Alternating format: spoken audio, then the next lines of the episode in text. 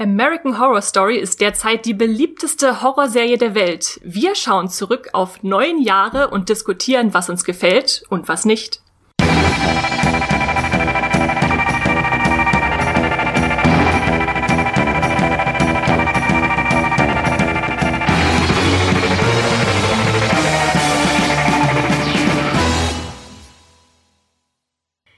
Hallo und herzlich willkommen zu einer neuen Folge Streamgestöber, unserem Movie-Pilot-Podcast, wo wir über alles reden, was man derzeit aktuell so streamen kann, sei es auf Disney Plus, auf Netflix, auf Amazon Prime, auf Apple TV Plus, Join Plus, alles, was so ein Plus hinten dran hat oder auch nicht.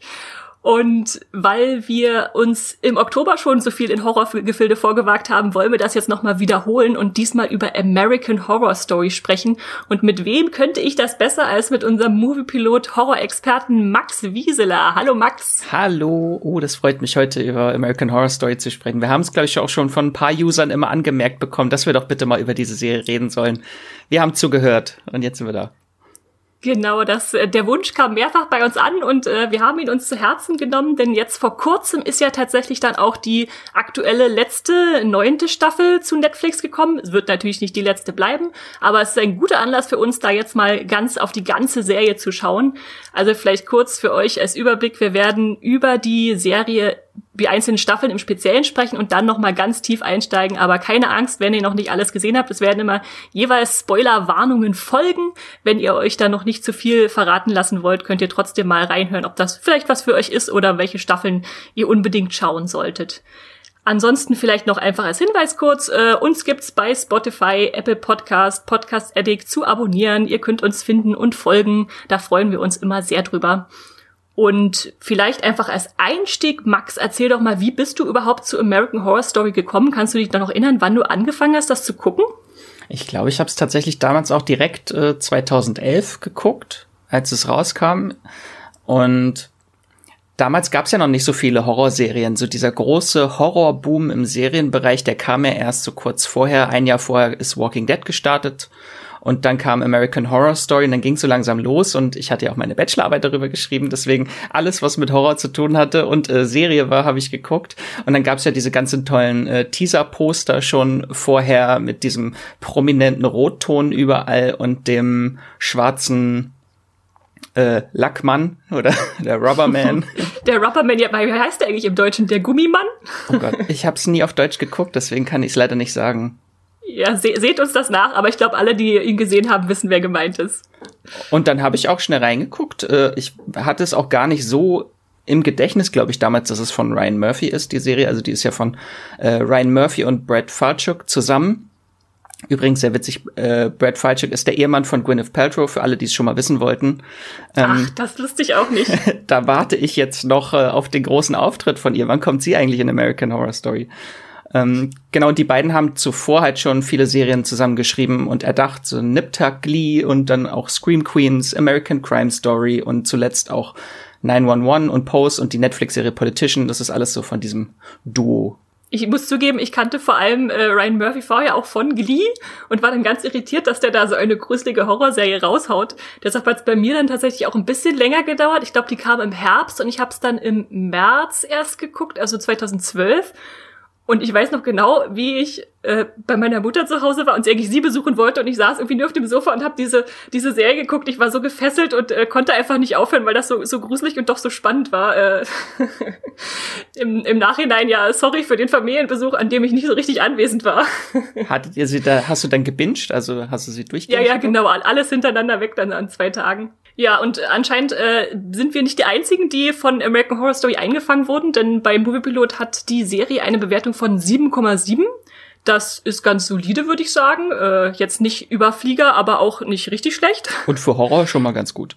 Genau, Horror muss man ja immer sehen. Die Horrorsachen, sowohl Filme als auch Serien, die müssen immer ein paar Prozentpunkte weniger einstecken, einfach weil es am so im Genre liegt, dass die Leute da etwas niedriger bewerten.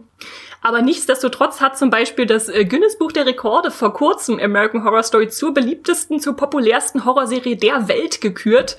Und das soll natürlich schon was heißen. Und neun Staffeln sind auch schon eine ganze Menge. Also irgendwie äh, ist das die Zeit da so schnell ins Land gegangen. Das äh, ging für mich ganz fix. Ja, und es ist ja auch äh, schon verlängert bis Staffel 13. Also wir haben so noch viele Jahre, glaube ich, vor uns mit American Horror Story. Wir sind noch nicht am Ende angekommen. Glaubst du, dass es mit Staffel 13 dann aufhören wird, weil es so schöne, so eine schöne Unglückszahl ist? Ich dachte auch, das ist eigentlich so eine schöne Zahl und es gibt ja dann noch einen Spin-off, aber da kommen wir später noch drauf zu. Also wäre, glaube ich, ein guter Punkt dann auch abzuschließen, weil ich weiß nicht, gibt Serien heute noch, die so lange laufen? Mittlerweile wird doch alles immer so schnell abgesetzt. Ja, ich, also gerade von den neueren Sachen, glaube ich, sehr, sehr wenig nur noch. Also selbst, äh, was jetzt geändert ist, äh, Supernatural, worüber wir letzte Woche gesprochen haben. Aber die sind halt auch alle schon viel früher losgelaufen und deshalb haben sie den Vorlauf. Aber heutzutage noch so lange Laufzeit zu haben, das ist schon beachtlich. Ja. Vielleicht für diejenigen unter unseren Zuhörerinnen und Zuhörern, die gar nicht wissen, was American Horror Story ist, außer es vielleicht schon mal gehört haben, kannst du mal kurz das Konzept der Serie erklären? Also wir könnten sagen, worum geht's, aber das wäre wahrscheinlich schwierig. Aber vielleicht stellst du einfach die Serie mal vor, Max. Genau, worum geht's eigentlich? Das weiß man nicht so ganz genau. Es ist immer eine Überraschung, denn äh, American Horror Story ist eine Anthologieserie. Das war damals auch noch nicht. 2011, als sie gestand ist, noch nicht so präsent im äh, Fernsehen. Da kam danach so der große Hype. Das heißt, in jeder Staffel wird eine komplett neue Story erzählt mit neuen Figuren und neuer Handlungen. Ähm, aber bei American Horror Story ist, gibt es so ein äh, Schauspielensemble, was äh, immer wieder auftritt. Also es werden immer die gleichen Leute besetzt für die nächsten Staffeln und die spielen immer unterschiedliche Rollen, was dann im späteren Verlauf der äh, Serie viel zu Verwirrung führt, weil dann manchmal auch Darsteller in einer Staffel drei oder vier Rollen spielen, weil nochmal Gastauftritte von ihren früheren Figuren sind. Das ist alles ganz witzig. Äh, genau, aber es ist eine Horrorserie. Das ist nicht ganz so witzig. Äh, und äh, jede Staffel nimmt sich immer so einem anderen Thema an. Und äh, in der ersten Staffel haben wir so Haunted House und dann haben wir so ein äh, düstere Irrenanstalt oder Nervenheilanstalt in der zweiten Staffel. Und dann gibt's auch mal Hexen. Also es gibt immer so andere Themen. Es gibt eine Slasher-Staffel jetzt. Also als Horrorfan finde ich das immer sehr schön, dass da alles aufgegriffen wird, was das Horrorgenre äh, zu bieten hat. Auf jeden Fall. Und wir sollten wahrscheinlich auch dazu sagen, dass es nichts unbedingt für schwache Nerven ist. Also was da an äh, Gliedmaßen abgehackt wird und an Blut spritzt, das ist schon enorm. Also der äh, Gruselfaktor ist, äh, oder der Ekelfaktor ist eigentlich häufig noch größer als der Gruselfaktor, oder? Ja, der wechselt auch immer so von Staffel zu Staffel. Von daher finde ich das auch ganz schön, dieses Anthologieprinzip, wenn mal jemandem eine Staffel nicht gefällt oder sie zu brutal ist, äh, muss man sie nicht weiter gucken. Man kann auch einfach die Staffel überspringen, ohne viel verpasst zu haben eigentlich. Ja, das stimmt. Das, äh, wenn man auch einfach sagt, das Thema sagt mir gerade nicht so zu, dann wird's vielleicht in der nächsten Staffel was. Äh, das ist der Vorteil so einer Anthologieserie. Wir haben uns auf jeden Fall überlegt, dass wir gerne mal Rückschau halten würden über die neuen Staffeln und um das zu tun, würden wir gern chronologisch vorgehen, also von Staffel 1 zu Staffel 9. Das heißt, wenn ihr jetzt erst Staffel 1 bis 2 oder Staffel 1 bis 4 oder so geguckt habt, dann könnt ihr immer jederzeit äh, vorausspringen. Wir haben euch da eine Kapitelmarke gesetzt, um dann zum Beispiel zur neunten Staffel, die jetzt gerade kam und die ihr vielleicht noch nicht gesehen habt bei Netflix, äh, nicht gespoilert zu werden. Und deshalb würde ich sagen, steigen wir gleich mal ein. Die erste Staffel, die kam 2011, hat den Zusatztitel Mörderhaus, was mir damals aber noch gar nicht so bewusst war. Kann es sein, dass diese einzelnen Zusatztitel erst später dazu kamen? Ich glaub, Oder war das von vornherein klar? Ja, ja, ich glaube, bei der ersten Staffel wurde es dann im Nachhinein dazu gedichtet, weil das erst mit der zweiten Staffel ging das ja, dass dann die Staffeln immer so einen Zusatztitel hatten. Dann Asylum, Coven und die erste Staffel hieß bis dahin immer nur American Horror Story. Ja, ja so ein bisschen wie, wie Krieg der Sterne, wo dann da nachträglich noch die neue Hoffnung dazu kam. Genau. genau, also die erste Staffel äh, ist bei Movie Pilot mit einer 7,6 bewertet und damit auf Platz zwei aller American Horror Story Staffeln. Das heißt, äh, die ist schon sehr beliebt und ich muss auch sagen, sie ist auch mir, bei mir ganz vorne dabei. Ich versuche mal kurz äh, zusammenzufassen, was da so grob passiert, äh, ohne zu große Spoiler. Und zwar gibt es da die Familie Harmon, die zieht in ein neues Haus, also der Horrorklassiker Familienumzug, oh, gruseliges Haus. Und äh, der Vater ist Psychiater, äh, die Mutter hatte gerade eine Fehlgeburt, die Tochter hat auch so ihre Probleme. Und dann schauen da diverse Gäste und äh, alte Bekannte vorbei, sei es nun die Studentin, mit der der Vater eine Affäre hatte, oder die Haushälterin Moira, die da herumwuselt und auch so ihre Geheimnisse hat. Äh, die Nachbarin Constance, äh, die Maklerin Marcy, äh, die, was, wen gibt's noch? Äh, das, die das Violet, die Tochter. Gab's nicht noch das ja? schwule Ehepaar, was mal in dem Haus gewohnt hat? Ich weiß aber nicht, ob die vorbeischauen. Ja, ja. Genau, es, es gab so viele und da merkt man dann auch schon, wenn man versucht, die einzelnen Staffeln nachzuerzählen, eigentlich ist es ein Sammelsurium an, an Leuten, die da so vorbeischauen und dann äh, irgendwie eingeflochten werden. Es ist gar nicht so einfach, das wirklich in, in eine, einen roten Faden oder einen Handlungsbogen zu gießen. Aber das macht vielleicht auch den Reiz aus, dass da vieles zusammenkommt und dann möglichst noch Flashback und irgendwelche Geister dazu. Also da, da passiert eine ganze Menge. Wie stehst du zur ersten Staffel, Max, zu Mörderhaus? Damals war das ja noch alles neu, von daher mich hat das auch sehr gefesselt, einfach generell, dass es Horror war und dass so verschiedene, also so ein ganzes Sammelsurium an Figuren auftaucht durch verschiedene Zeitebenen, die alle miteinander irgendwie verbunden sind durch dieses Haus. Das fand ich eigentlich sehr cool. Ähm, und die Serie steigt ja auch schon direkt äh, wirklich gruselig ein mit dieser Szene mit den, waren das, glaube ich, so zwei äh, Zwillinge, die dann in dieses Haus gehen und dann von diesem Monster im Keller angegriffen werden, was ja auch schon ziemlich brutal ist, dass dann gleich Kinder sterben, gleich in den ersten zwei Minuten. Aber äh, das ist dann, hat schon mal so den Grundton von American Horror Story gelegt, glaube ich. Wie fandst du denn ja, die erste Staffel? Ja. Ich fand die auch sehr, sehr, die habe hab ich ja vorhin schon ein bisschen angedeutet, die hat mich sehr reingesogen, auch mit diesen Mysterien, die da aufgemacht werden. Also wir haben ja einerseits irgendwie dieses Familiendrama schon auch so ein bisschen, also die versuchen da den Neuanfang, haben gerade, äh, die Mutter hat halt, äh, oder die ganze Familie hat da die, das Baby verloren und wollen jetzt irgendwie nochmal neu starten, wird aber schwierig, wenn dann halt so übernatürliche Einflüsse da dazwischen grätschen. Und äh, gerade dieser, dieser Rubberman, dieser Gummimann, der ist mir schon sehr äh, gruselig in Erinnerung geblieben, zumal ja dann wirklich äh, immer gesagt, äh, angedeutet wird, ja, wer ist das jetzt? Man weiß es erst bis ganz zum Schluss nicht und wer dann da enthüllt wird, das ist, äh, das hat mich nachhaltig schockiert. Generell hat viel schockiert, glaube ich, in der Staffel. Da hat ja die Serie so ihren Grundton gefunden, dass sie immer sehr viele Twists und Enthüllungen, irgendwie schockierende Enthüllungen hat. Ähm, und in der Staffel wird ja auch nicht zimperlich umgegangen mit den Figuren, also es sterben auch viele Figuren.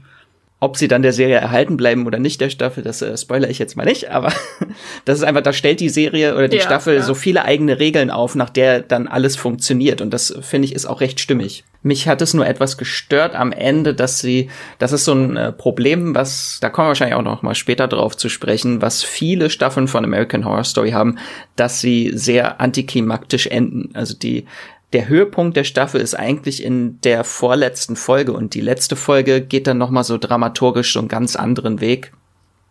Und das machen viele Staffeln von American Horror Story, dass immer so die vorletzte Folge ist meistens so der Höhepunkt und dann kommt noch mal so ein Epilog quasi als Ende. Ja, ja, kann ich nachvollziehen. Ich mag es tatsächlich aber auch, wenn man irgendwie am Schluss dann doch noch mal ein bisschen Zeit hat, um runterzukommen nach dieser ganzen Aufregung, die äh, eine Serie einem da präsentiert hat und so Sachen wie Spuk in Hill House oder so, das äh, sind ja auch eher ruhige Sachen, die dann bei mir funktionieren, wenn man da noch mal den, den Bogen irgendwie die Schleife am Ende draufsetzt. Äh, es klingt ja. dann so schön aus. Es endet nicht genau. mit einem genau. Paukenschlag, sondern es klingt aus. Ja, dann gehen wir doch gleich weiter zur zweiten Staffel, weil wir haben ja noch äh, acht vor uns. Oh Gott, ja. Äh, genau, die zweite heißt Asylum. Äh, wie der Titel schon verrät, spielt es dann in einer Nervenanstalt, äh, nein, Nervenheilanstalt namens Briarcliff. Ich war sehr überrascht, muss ich zugeben, dass diese Staffel auf Platz eins der, der Staffelbewertung bei Moviepilot gelandet ist mit einer 7,9. Ähm, Erstmal ist es ein super Setting, finde ich. Also wir haben da diese Anstalt, äh, also einen gesteckten Rahmen, wo wir uns aufhalten. Da gibt, geht ein Serienmörder namens Bloodyface um. Eine Journalistin geht ermitteln und landet dann auch selbst äh, in dieser Heilanstalt. Bei den Patienten gibt's Nymphomanen, Psyche oder äh, sadistische Psychiater, Nonnen und Pater. Und für mich war das dann halt in der zweiten Staffel so, dass das etwas ausartete, was dann alles so an Personal dazu kam. Also das blieb dann halt nicht nur in der Heilanstalt, sondern wir sprangen noch in die Vergangenheit und dann kamen Dämonen und ganz am Schluss sogar, Achtung Spoiler, äh, Aliens äh, dazu. Und äh, das, das hat mich dann schon etwas einfach durcheinander gebracht, weil ich dachte, das, das ist too much, das ist zu, zu viel, zu viel in einer Staffel. Ging dir das anders, Max, oder hattest du ähnliche Eindrücke? Ja, so mir ist sie auch so ein bisschen im Gedächtnis geblieben als die sehr überfrachtete Staffel, aber da gibt's auch, glaube ich, Staffeln, die noch überfrachteter sind. Ich habe jetzt gestern noch mal in Vorbereitung auf den Podcast mir auch noch mal so ein paar Recaps angeguckt, Videos angeguckt von der zweiten Staffel und dachte, okay, äh, ich glaube, sie war besser, als sie mir in Erinnerung geblieben ist, weil es einfach so viele Highlights auch in dieser Staffel, halt vor allem äh, Jessica Langs böse Oberschwester da oder Nonne, Ja. Die wirklich diabolisch äh, ist und einfach die Serie, alle, die den Horror so ein bisschen vermisst haben, so wirklich Horror in der ersten Staffel, hier ist es halt wirklich düster und dreckig und es gibt so eine Ausweglosigkeit überall. Das sieht man an der Chloe Sevigny-Figur, die ja auch versucht, dort zu entkommen und dann geht das für sie aber leider überhaupt nicht gut aus und endet in äh, harten Mutilationen. Gibt es das Wort überhaupt? Mut Mutilationen, ich glaube nicht Verstümmelungen meinst du im Deutschen. Ja, ich, ich hab's äh, verdenglischt. Ja, äh, in einer ja, harten ja. Verstümmelung endet es. äh, und einfach, der Twist hat aber jetzt auch, glaube ich, unglaublich gut funktioniert, dieser Bloody äh, Bloody Face Twist, wer sich da hinter dieser ekligen Hautmaske versteckt. Das äh, ich glaube, das begeistert hat einfach viele Fans, die Staffel dadurch, weil sie halt so düster ist, viel Horror, die Charaktere sind alle sehr düster und es gibt wahnwitzige Twists. Äh, nur die Aliens sind dann, glaube ich, ein bisschen too much.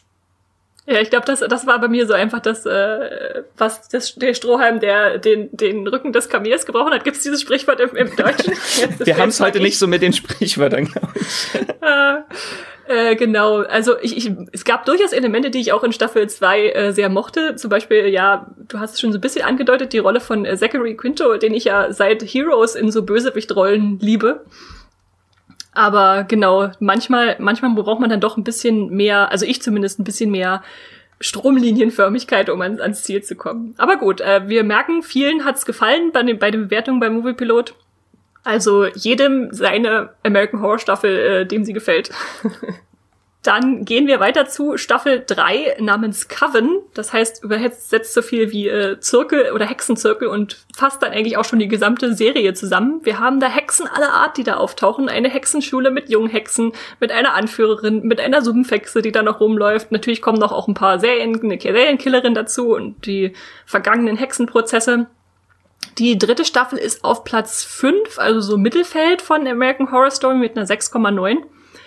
Und ich würde da wahrscheinlich mitgehen. Die hatte so Höhen und Tiefen für mich, aber wie sieht's bei dir aus, Max? Ja, ich würde sie auch ein bisschen weiter hinten für mich einordnen. Einmal ist es erstmal so ein großer Kulturschock nach der zweiten Staffel, die ja wirklich sehr horrorlastig und düster atmosphärisch war. Und Coven ist auf den ersten Blick nicht so wirklich Horror gewesen. Das war für mich dann eher American Dark Fantasy Story mit Hexen und es hatte sehr viele X-Men-Anleihen. Also es gibt ja diese Schule, an der junge, begabte Frauen unterrichtet werden, die dann aber zu Hexen werden.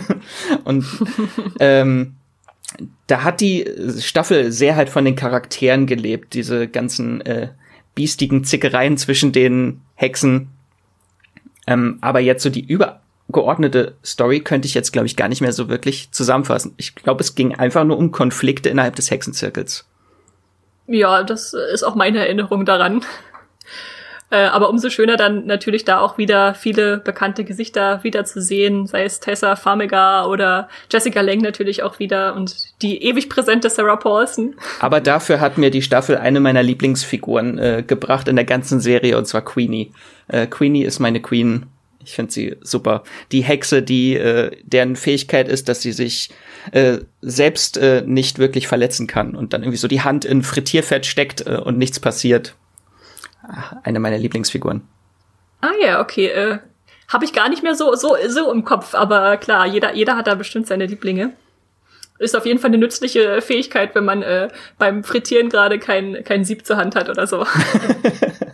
Genau, dann äh, die Hexen hinter uns lassen, springen wir dann zum Zirkus, denn die vierte Staffel heißt bei American Horror Story Freak Show, ist auf Platz 4 aller Staffeln in der Wertung mit einer 7,1 und beschäftigt sich mit einem Wanderzirkus mit diversen, äh, ich sag mal in Anführungszeichen, Monstern, also deformierten Personen aller Art, äh, die in Florida heimisch sind. Da gibt's einen Hummerjungen, einen Kleinwüchsen, eine bärtige Frau, eine dreibusige Dame, siamnesische Zwillinge, und dann kommen da noch diverse Betrüger und äh, Leute, die da irgendwie dazugehören, rein verwöhnte, reiche äh, Leute, die mordend durch die Gegend ziehen.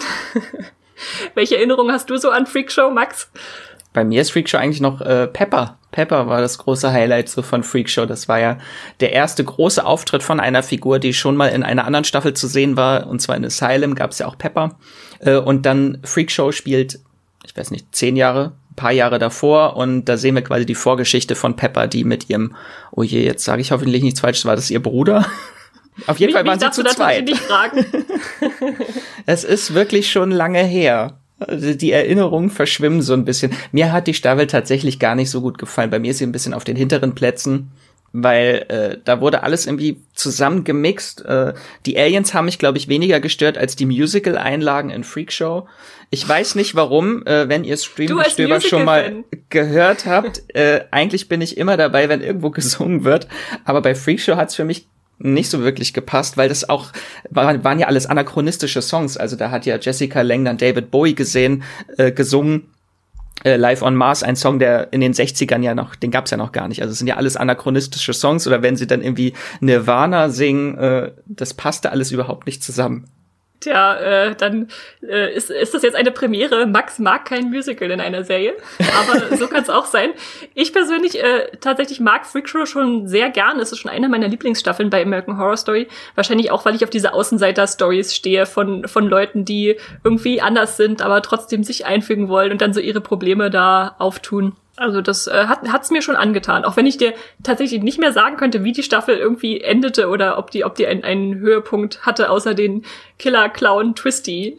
Ich kann mich auch kaum noch dran erinnern. Es ging glaube ich darum, dass der äh, Zirkus verkauft werden sollte und das war ja Elsa Mars, die Hauptfigur, die Leiterin des Zirkus, die dann ihre eigene Fernsehkarriere dann angestrebt hat und den Zirkus hinter sich gelassen hat und dann auch tief gefallen ist und ihr ein Bein abgesägt wurde.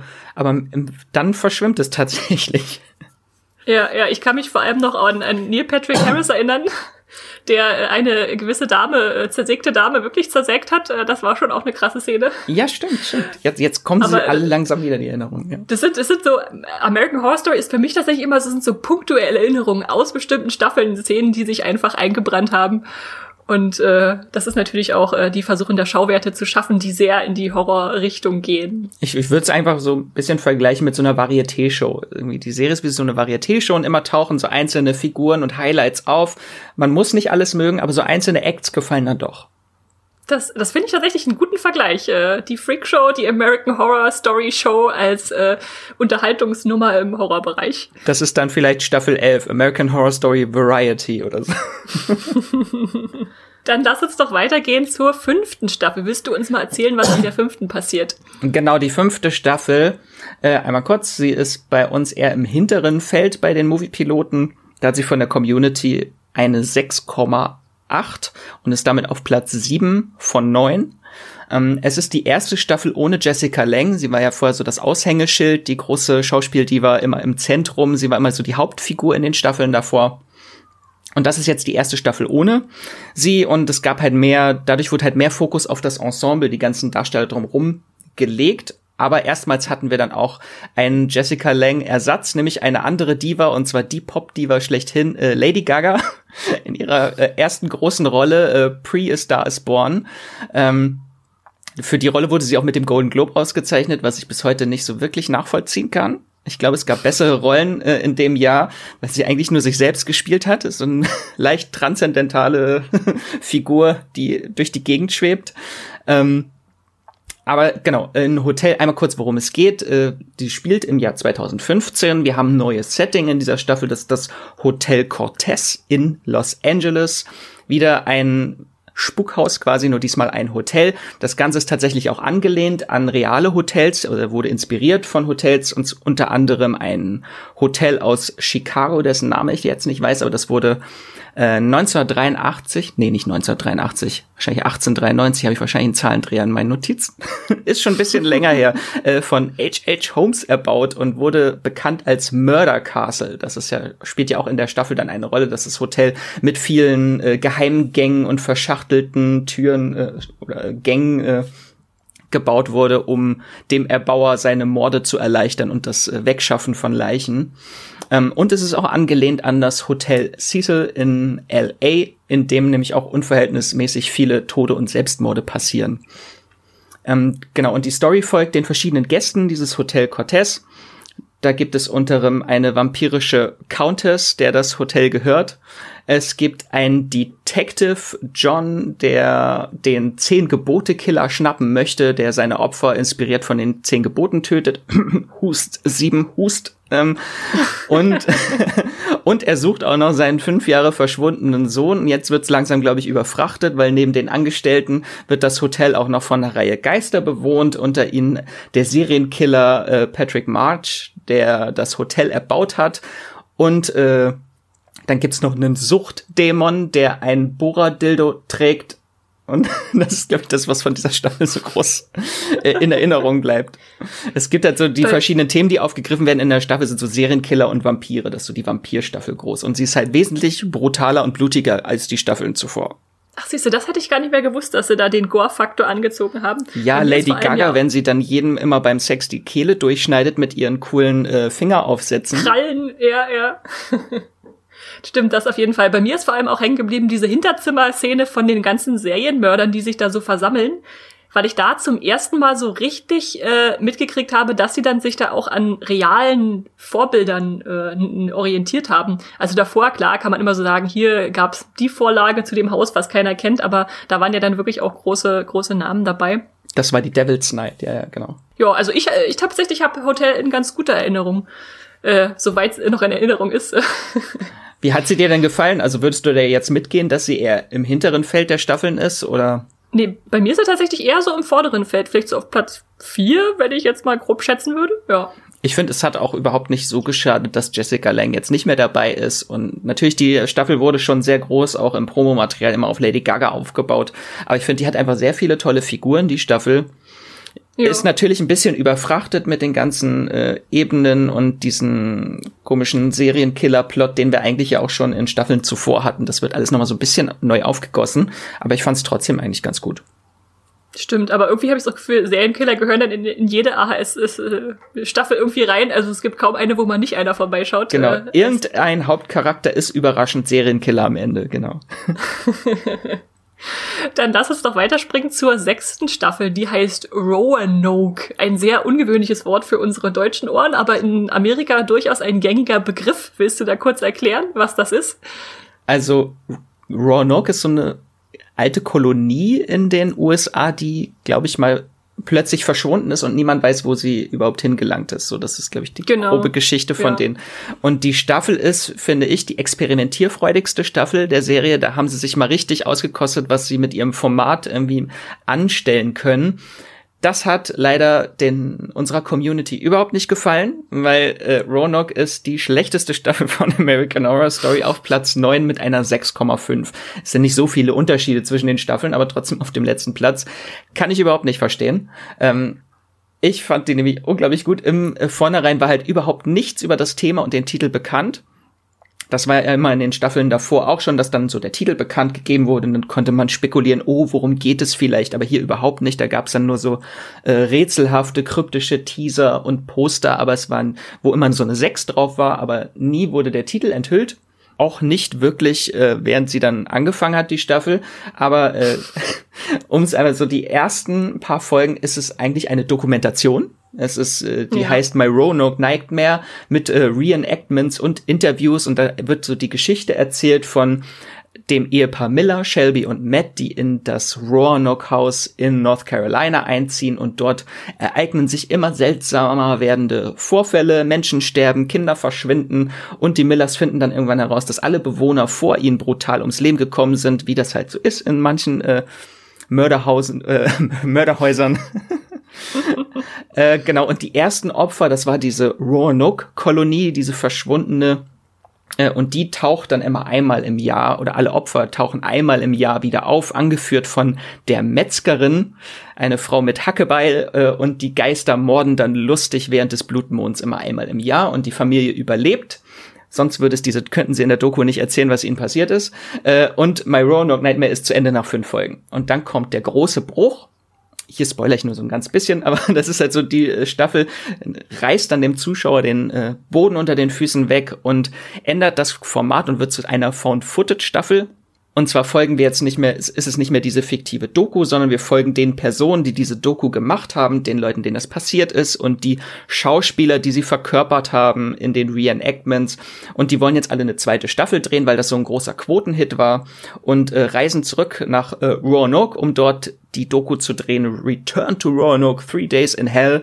Und die echten Personen und die ganze Kameracrew erleben dann jetzt den wahren Horror, was dann wirklich dort vor sich geht. Und dann gibt es da auch noch die im Method Acting gefangene Schauspielerin Agnes, mein Highlight, die ihre Rolle als Metzgerin etwas zu ernst nimmt.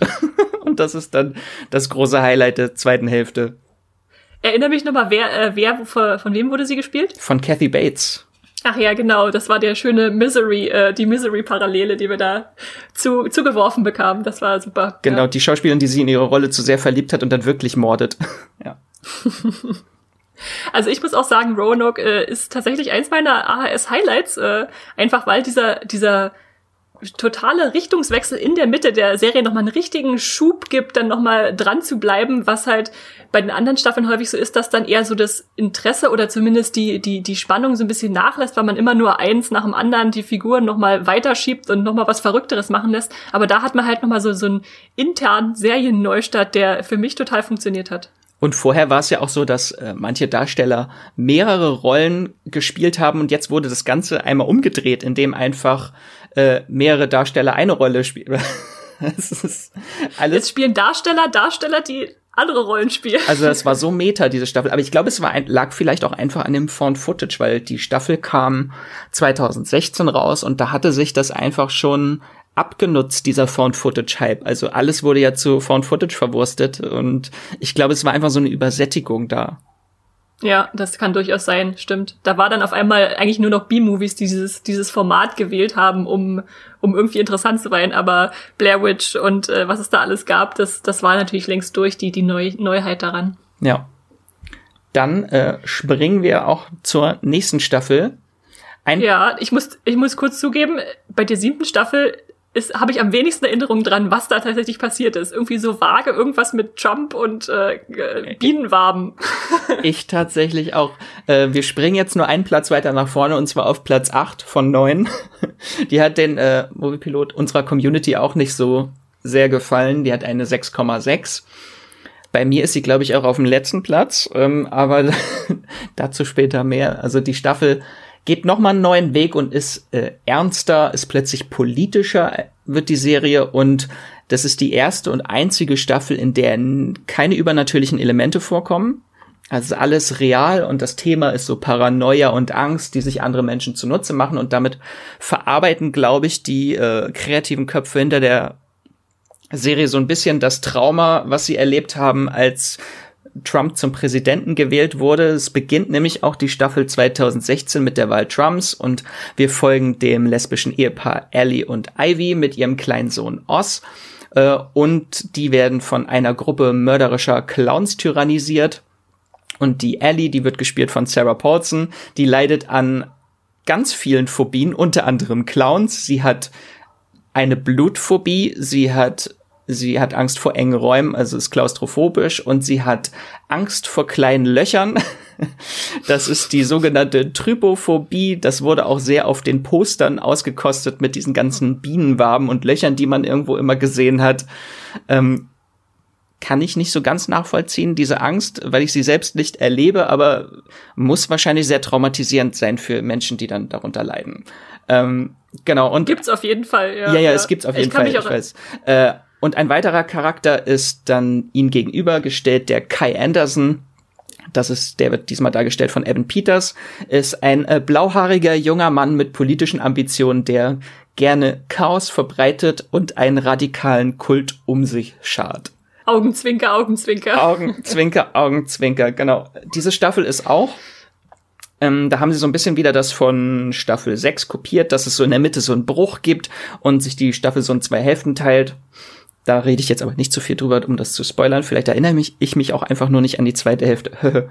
ähm, aber wir lernen halt in der äh, in dieser Staffel einfach sehr viel über verschiedene Kults und Sekten aus der Vergangenheit. Da gibt es sehr viele Flashback-Folgen. Unter anderem dann lernen wir auch mehr über den äh, dieses Scum-Manifest von Valerie Solanas, was auch eine große Rolle spielt dann am Ende. Die wird von äh, Lena Dunham sogar gespielt. Das fand ich ganz witzig, so ein kleiner Gastauftritt. War sie, mhm. glaube ich, war sie doch, oder? Ja. Das war die, die Andy Warhol umbringen wollte. Du, du kannst mir jetzt alles erzählen. Also manches habe ich echt total vergessen. Ich glaube, aber ich glaube, Lina Dunham kam mal vorher. Ich glaube, es ging auch noch um den Zodiac Killer, aber ich kann mich eigentlich nicht mehr dran erinnern. Da wurde halt so viel, so wurden so viele Fässer aufgemacht äh, mit dem Man mit der Manson-Familie noch und also mir hat's einfach überhaupt nicht gefallen, weil die Charaktere fand ich nervig. Die haben mir nicht so wirklich gefallen. Ja, dieses äh, diese ganze Clown-Angst, äh, die so ein bisschen populär wurde durch S dann auch gab ja dann diesen riesen Hype um äh, Clown, gruselige Clowns zu 2017, 2016. Ja. Ja, hm, fand ich jetzt, war halt immer sehr schockierend, dass diese Clowns irgendwelche Leute vor laufender Kamera ermordet haben und Menschen tyrannisiert haben. Das war so Home Invasion sehr viel in der Staffel aber mir haben die Charaktere nicht gefallen und dramaturgisch hat die Staffel auch sehr schnell an viel Fahrt verloren durch diese ganzen Flashbacks. Deswegen kannst du dich wahrscheinlich auch nicht wirklich an die Staffel erinnern, weil dann halt so viele Sprünge gemacht wurden. Es ging dann hauptsächlich natürlich um die Sekte von Kai und die einzelnen Mitglieder und dann äh, ging es eigentlich immer nur darum, wer spielt auf welcher Seite, wer ist ein Verräter, wer ist kein Verräter, wer steckt unter der Maske, wer steckt unter der Maske. Aber sonst bleibt eigentlich nicht wirklich viel hängen davon. Ja, das stimmt. Ich kann mich tatsächlich auch erinnern, dass ich schon gleich zu Anfang dachte, okay, wir haben jetzt hier, das war glaube ich ein Ehepaar, ne, was wir am äh, äh, als als Hauptbezugspunkte hatten, Sarah Paulson und mit mit wem war sie verheiratet, weiß ich schon gar nicht mit mehr. Mit Alison Pill, die auch in äh, Star ah, Trek genau, äh, genau. Picard zu sehen ist. Ja, ja. Und äh, obwohl ich die Schauspielerin beide total gerne mag, äh, war die Figuren einfach so angelegt, dass da nicht so richtig Sympathie drüber kam. Und klar ist Sympathien im Horrorfilm immer so eine Sache für sich, es äh, ist selten im Vordergrund, aber wenn man da von Anfang an nicht reingezogen wird oder zumindest versuchen kann, sich auf eine Seite zu stellen, dann ist das echt schwierig. Ja, es war so ein bisschen ja. die Sarah Paulson Show in der Staffel, weil sie einfach nur zeigen wollte, wie viele Phobien sie spielen kann und dadurch wurde sie aber sehr schnell nervig. Unter anderem ja. auch für ihre Ehefrau in der äh, Staffel. Dann gab's ja diesen großen Ehekrach zwischen den beiden äh, und dann gibt's dann Beziehungsstreit, wer darf sich um den Sohn kümmern und oh, ich, also es verschwimmt alles. Äh, es war, ja. glaube ich, auch die Staffel mit den wenigsten Hauptfiguren. Es gibt sehr wenige Hauptfiguren, immer nur so einzelne Gastdarsteller. Das Einzige, was mir wirklich positiv in Erinnerung geblieben ist, war Billy äh, Lord, die ja da auch das erste Mal, glaube ich, zu sehen war in American Horror Story. Wenn ich mich jetzt nicht falsch erinnere. Die hat ja vorher in Scream Queens mitge äh, mitgespielt äh, als Chanel äh, und eine andere Serie von Ryan Murphy und Brad Falchuk und dann hatte sie dann auch in Kult ihren großen Auftritt und seitdem gehört sie auch so fest zum Ensemble der Serie und ich finde, sie macht da wirklich tolle Sachen und zeigt, wie viel sie kann. Ja, ja, auf jeden Fall. Ich finde generell sowieso, dass äh, viele Schauspieler, die ich vorher nicht so auf dem Schirm hatte, dann da in American Horror Story ihren Einstand gegeben haben und dann glänzen konnten. Also wir haben vorhin schon über Lady Gaga geredet, die da zum ersten Mal mir so richtig auch als Schauspielerin aufgefallen ist. Evan Peters kannte ich vorher auch gar nicht und äh, der ist ja dann auch richtig groß geworden im Sinne von äh, X-Men, wenn ich da an den Quicksilver denke. Genau. Da habe ich mich, da habe ich mich tatsächlich sehr gefreut, als er, als er besetzt wurde. Ich dachte, oh, den kenne ich, den mag ich aus American Horror Story. Ja, also auf jeden Fall schön, dass dann immer einerseits bekannte und große Namen da vorbeischauen und man denkt, oh, was macht denn hier Lina Dunham oder Matthew Morrison aus Glee oder sonst wer. Und andererseits dann halt auch andere, die man nicht kennt, dann da sich profilieren können. Das finde ich schon sehr schön, auch gerade bei so einer Anthologieserie, die ja immer durchwechseln kann und immer neue Leute präsentieren auf der Bühne dieser Serie. Und durch AHS wächst ja auch dieser Ryan Murphy-Kosmos, äh, seine ganzen Schauspieler, die er dann vorher schon hatte und dadurch entdeckt hat, die er dann wieder in anderen Serien besetzt und dadurch verschwimmt stimmt das alles. Also so alle Ryan Murphy-Serien haben immer so diese bekannte Gesichter, die immer wieder auftauchen und hier auch manchmal schauen sie dann nur für einen Gastauftritt vorbei oder jetzt seitdem Post gelaufen ist, seit, oh Gott, 2018 glaube ich, kamen dann ja auch einige Darsteller aus Post dann äh, in American Horror Story rüber und haben da mal vorbeigeschaut. Deswegen äh, ist einfach sehr interessant, dieser große Kosmos, der sich da aufmacht, dieses, dieser, äh, dieser Schauspielerpool, den er hat. Ja, auf jeden Fall, genau. Dann gehen wir doch weiter zur achten Staffel, wo dann auf einmal die Apokalypse losbricht in der American Horror Story. Max, was passiert in Staffel 8? Die Serie erfindet sich mal wieder neu und hat wieder ein großes Novum. Äh, und zwar ist es das erste große Crossover, was es in American Horror Story gibt. Und zwar werden zwei Staffeln, die es vorher schon gab, äh, miteinander verschmolzen und Charaktere kehren wieder zurück für eine neue Story. Und es ist quasi ein äh, Sequel zu Coven und Murder House und die Serie gliedert sich so ein bisschen in zwei Handlungsstränge. Sie heißt Apocalypse und ein Handlungsteil ist äh, Pre-Apocalypse und ein Teil ist Post-Apocalypse. Einmal 2020, genau. Wir beginnen im Jahr 2020, die Welt ist untergegangen. Erzählt mir was Neues. Äh, wie konnte Ryan Murphy das wissen, dass dieses Jahr die Apokalypse ist? äh, aber hier in der Serie ist es ein nuklearer Winter, der die Welt unbewohnbar gemacht hat. Und so handverlesene Grüppchen von Menschen leben nun in Bunkern und wir folgen den Bewohnern von Outpost 3, ein Bunker, in dem es Sexverbot und andere strenge, seltsame Regeln sowie einen unerschöpflichen Fundus an viktorianischen Kostümen gibt, hatte ich irgendwie so den Eindruck. Sie hatten immer alle pompöse Kostüme, warum auch immer. Und äh, äh, Friseur und Friseurin ist der wichtigste Beruf in der Postapokalypse, haben wir gelernt. Und aber schließlich taucht dann halt auch der aus Staffel 1 bekannte und nun erwachsene Michael Langdon auf. Äh, das war damals der Sohn von Tate und Vivian Harmon. Oh Gott, ich hoffe, die Namen war jetzt richtig, genau. Vivian Harmon hat ja dann den Antichristen geboren, den Constance Langdon dann bei sich aufgenommen hat. Und jetzt ist er erwachsen. Und es wird so ein großes Mysterium darum gesponnen. Was, was ist er und was sind seine Ziele? Was hat er vor? Und ab Folge 4 wird dann diese ganze Postapokalypse-Story erstmal pausiert und wir machen einen Zeitsprung zurück ins Jahr 2017 und da gibt's dann das echte Sequel zu Coven und wir sehen die Supreme-Hexe Cordelia mit ihren jungen Hexen wieder, die jetzt dann einen Konflikt mit Hexenmeistern äh, austragen, die den Antichristen in ihre Reihen aufnehmen wollen, denn der ist ein Wunderkind, der alles kann und beherrscht und der soll diesen Test der sieben Wunder machen und zum Alpha-Meister aller Hexen aufsteigen. Kannst du dich noch das, an die Staffel erinnern? Äh, jetzt ja, jetzt besser wieder. Äh, äh, aus deinen Erzählungen höre ich auf jeden Fall raus, dass du da ziemlich begeistert von bist, äh, was ich was ich spannend finde, weil tatsächlich bei mir, also ich äh, war jetzt nicht die schlechteste Staffel, aber bei mir war es tatsächlich so, dass es dann mir zu viel wurde, dass dann American Horror Story auf einmal alle möglichen Querverweise äh, zusammenführen wollte, diese so finden und irgendwie zusammenbinden konnte. Und dann hat's mich genervt, dass die Hexen da zurückgekommen sind, weil ich dachte, die passen da überhaupt nicht rein, was sollen die da? Und dann, was, was soll ich jetzt hier nachstellen? Weil äh, das soll zusammenpassen, das ist schon ein bisschen konstruiert und äh, naja. Ich äh, kann mich vor allem irgendwie an Billy Eichner erinnern, der zurückgelassen wurde in der Apokalypse und dann einmal quer über den amerikanischen Kontinent lief, um zu diesem Bunker zu kommen. Oh, stimmt, ich erinnere mich. Also da hast du schon recht. Also diese Staffel ist die eine Staffel in neun, die man nicht sehen sollte, wenn man nicht andere Staffeln vorher gesehen hat, weil die ist so wirklich reiner Fanservice und lebt halt viel von der Nostalgie und den ganzen bekannten Gesichtern, die da wieder auftauchen. Da gibt's unzählige Überraschungen bis zur letzten Folge. Also wirklich in der letzten Folge, so kurz vor Schluss, taucht dann auch noch eine Figur, die ich vermisst hatte, auf und hab dann fast geheult vor Freude.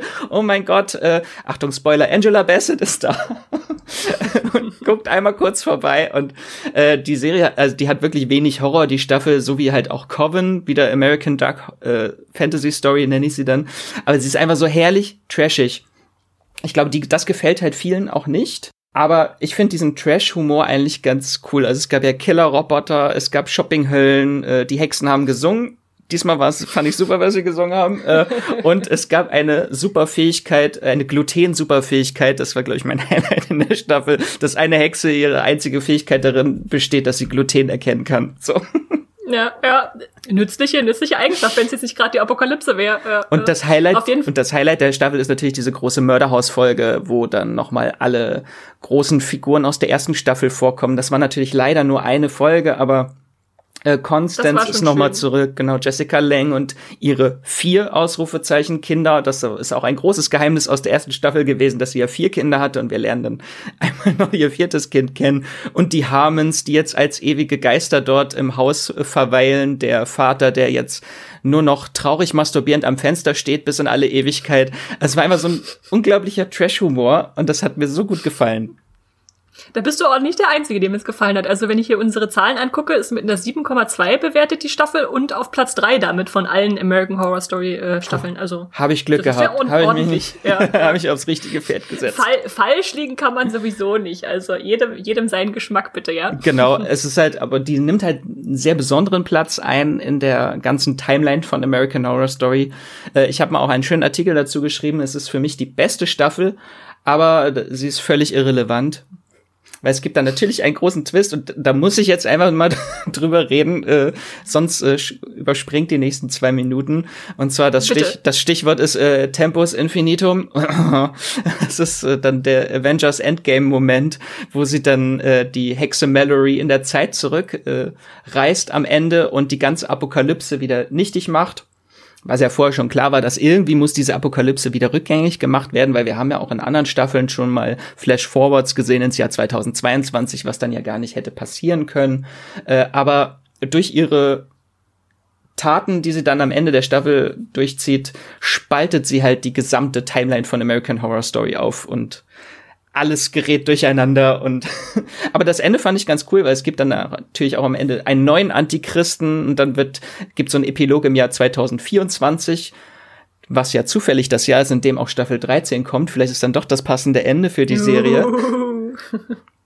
Äh, und das ist einfach so ein ewiger Kreislauf ist mit äh, Hexen und Antichrist, die sich immer wieder bekriegen und durch die Zeit reisen müssen, wahrscheinlich. Finde ich ganz witzig. Ja, merkt euch Max Vorhersagen, wir werden es prüfen in vier Jahren. Hoffentlich. oh Gott. Und vielleicht hat jetzt aber auch Corona die, die ganzen Plan durcheinander gebracht und dann kann es nicht mehr 24 kommen, die Staffel 13. Nee, ich glaube, durch also. Corona kommt es erst 2024. Sonst wäre es ein Jahr früher gekommen. Nur weil wir dieses Jahr ja keine, keine American Horror Story kriegen. Genau. Mal gucken. Werden wir dann sehen, auf jeden Fall. Ja, aber so parallele Timelines und Universen äh, immer beliebt und anscheinend jetzt auch in äh, Apocalypse American Horror Story zu sehen. Aber dadurch, dass da alles rückgängig gemacht wird, können wir dann natürlich auch wieder ganz entspannt in Staffel 9 einsteigen, die dann wieder einen sehr klassischen Ansatz wählt, nämlich den Slasher. Du hast es vorhin schon mal ein bisschen erzählt. Der Slasher im Sommercamp. Was passiert da in Staffel 6? Genau, äh, Achtung Spoiler, die Staffel spielt im Jahr 1984, wie der Titel schon verrät. äh, und zwar sind äh, 1984 in Los Angeles die Olympischen Spiele gewesen.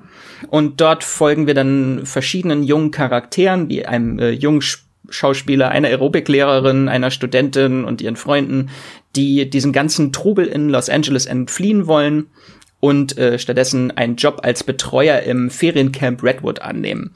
Und äh, dort im Camp Redwood hat vor 14 Jahren ein Vietnam, Viet, äh, Vietnamkriegsveteran alle Campbesucher ermordet und ihnen die, ihnen die Ohren abgeschnitten und einzig die Betreuerin Margaret überlebt und der wurde dann so als großer Killer Mr. Jingles bekannt und er kehrt jetzt zurück in der Nacht, bevor die ganzen Kinder in das Camp, über das Camp herfallen, äh, werden die Betreuer von Mr. Jingles terrorisiert, der aus der Irrenanstalt entflohen ist. So ein typisches äh, Slasher-Szenario. Ja, aber ich mochte tatsächlich, dass es dann einfach auch so wieder auf so was Einfaches mal wieder zurückgeführt wurde, nach diesen Auswüchsen von Apocalypse, dass wir da äh, an einem Ort sind, äh, an einem See, wie wir es kennen, dass da jemand umgeht und Menschen umbringt und äh, die Counselor, also die, die ähm, Betreuer in diesem Camp auf die Kinder dann wieder zu klassischen Opfern werden. Das äh, fand ich, das hat so eine Ruhe wieder reingebracht in die Serie für mich. Ja, ist es halt auch wieder, wie die Staffel davor, sehr viel Fokus auf Humor. Nachdem ja äh, Kult unglaublich ernst war, haben sie vielleicht gesagt, oh, das hat den Leuten nicht gefallen, wir brauchen mehr Comedy. Und es fühlt sich für mich tatsächlich ein bisschen an wie eine dritte Staffel von Scream Queens, könnte es auch sein, weil da ging es ja auch immer um Slasher und Comedy. Von daher war ich da eigentlich schon super vorbei, weil ich Riesenfan bin von äh, Scream Queens. Die Moviepilot-Community sieht das anscheinend nicht ganz so. Dort landet die Staffel nämlich nur auf Platz 6 mit einer 6,9.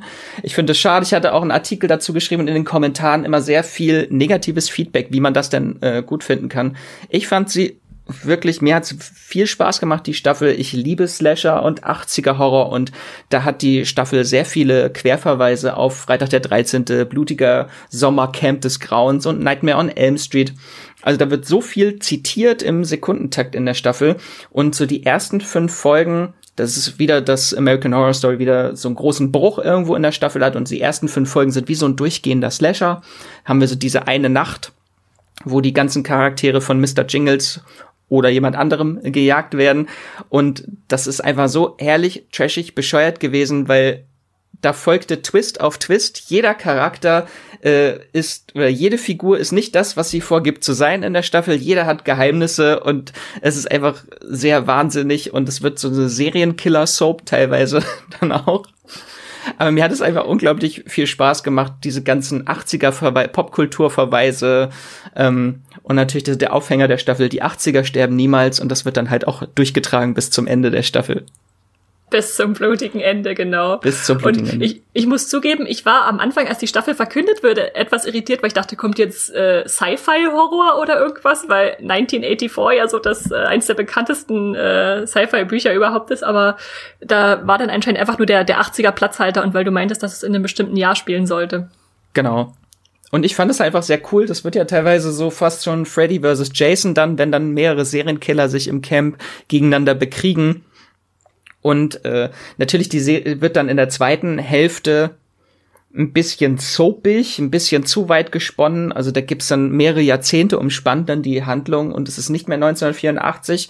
Ähm, ich fand das aber tatsächlich sehr spannend, weil das ist so das, was ich gerne mal als Horrorfilm oder so sehen will. Was passiert eigentlich mit dem Final Girl oder dem Final Boy in einem Horrorfilm nach dem Abspann, nachdem der Film zu Ende ist? Und das erforscht dann so die Staffel in der zweiten Hälfte. Was passiert mit den Überlebenden von so einer Nacht einfach später?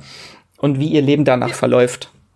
Ja, das ist auf jeden Fall spannend, stimmt. Da hat, kommt dann noch so ein bisschen mehr Meta rein, was äh, American Horror Story klar immer irgendwie hat, indem es ja Themen und so aus Horrorsachen aufgreift, aber hier ganz besonders. Ja, hattest ja. du eigentlich irgendein so Highlight oder einen Charakter, der dir irgendwie im Gedächtnis geblieben ist in der Staffel?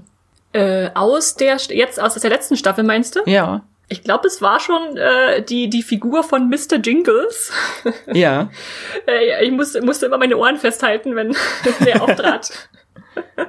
Einfach so als, als, als Kunstfigur, als Geschaffene, die dann halt auch schön die ganzen äh, 80er äh, maskierten Killer zitierte. Ja, wir, Wie haben, bei dir wir aus? haben ja so viele laufende irgendwie Horror-Klischees, äh, da, das ist einfach herrlich. Also dieser Schauspieler Trevor hat mir sehr gefallen. Das war der erste Auftritt von Matthew Morrison in äh, American Horror Story, der ja Mr. Shoe aus Glee ist. Und, äh, mit furchtbarem Schnurrbart. Ja, mit furchtbarem Sch äh, Schnurrbart und Penisprothese, weil sein ganzer Charakter besteht nur daraus, dass er einen monströsen Penis hat und das immer wieder darauf angespielt wird. Ist, glaube ich, mein Lieblingszitat aus der äh, Staffel. Das ist kein Schwanz, das ist ein Werk Gottes. So.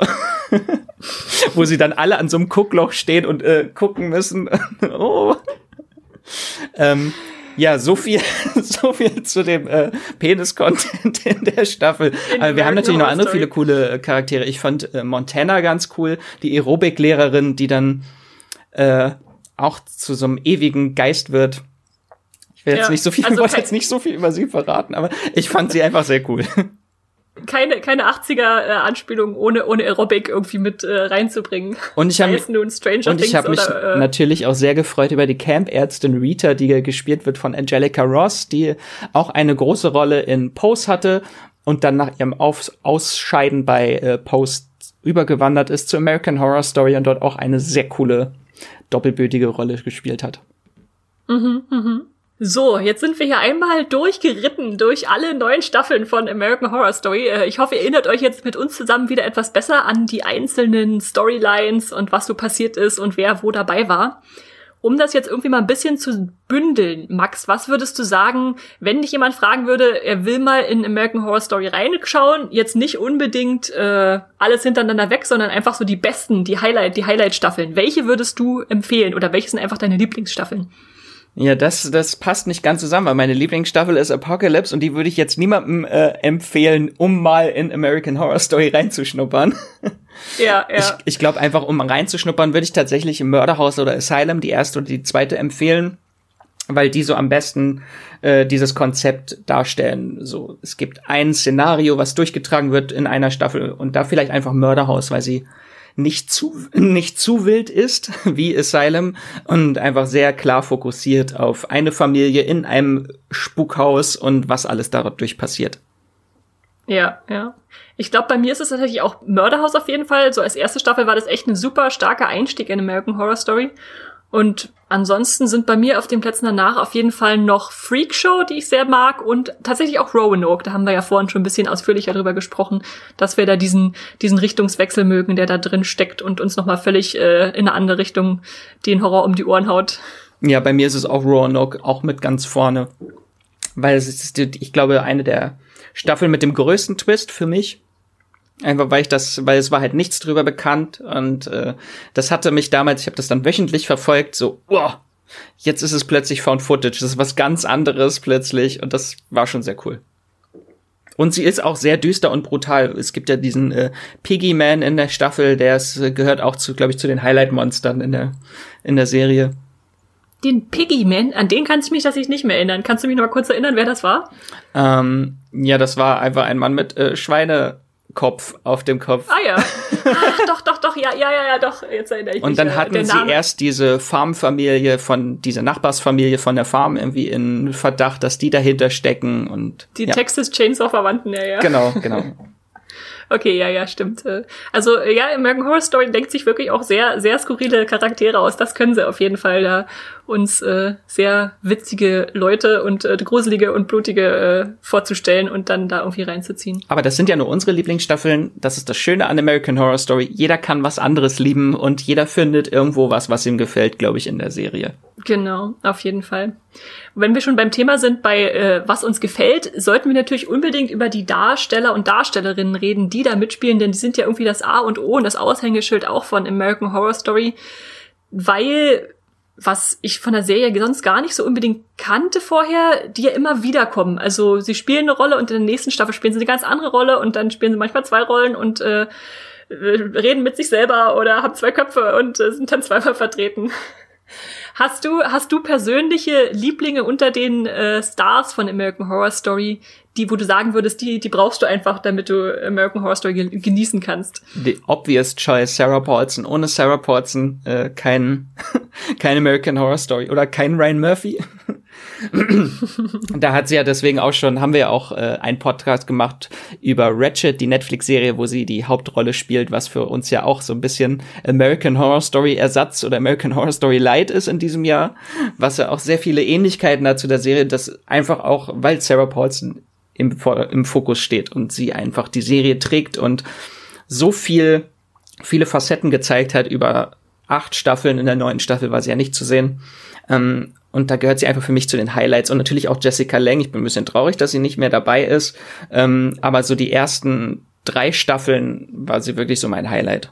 Das auf jeden Fall, ja, ja, da kann ich äh, völlig mitgehen bei den beiden. Bei Sarah Paulson, äh, kanntest du sie tatsächlich vorher schon, bevor du angefangen hast, AHS zu gucken? Tatsächlich gar nicht. Ich habe, wie du vorhin auch gesagt hast, extrem viele Schauspieler entdeckt durch die Serie. Einfach so mhm. äh, Angela Bassett kannte ich tatsächlich vorher nicht. Äh, Hätte ich wahrscheinlich kennen müssen, aber oder heißt sie jetzt Lily Rabe oder Lily Rabby?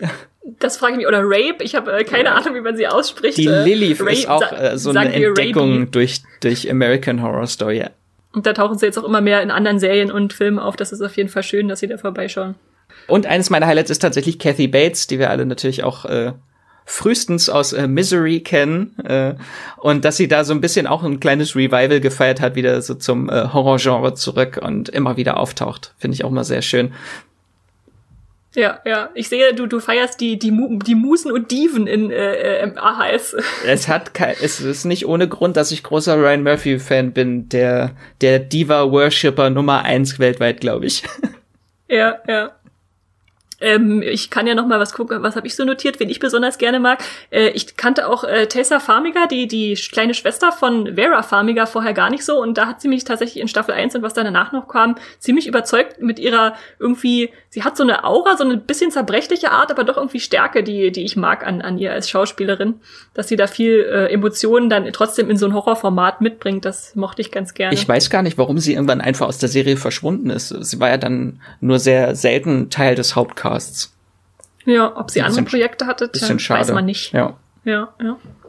Und ansonsten ja, habe ich auf jeden Fall auch Evan Peters für mich entdeckt. Der hat übrigens die meisten Auftritte in American Horror Story, habe ich äh, gerade noch mal nachgeschaut. Er war in 95 Episoden dabei äh, und Sarah Paulson nur in Anführungszeichen in 86. Aber äh, ja, das sind so die die Klassiker, die dann einfach auch für mich dazugehören. Die brauche ich immer in mindestens einer Rolle in der Staffel, äh, damit es für mich American Horror Story ausmacht.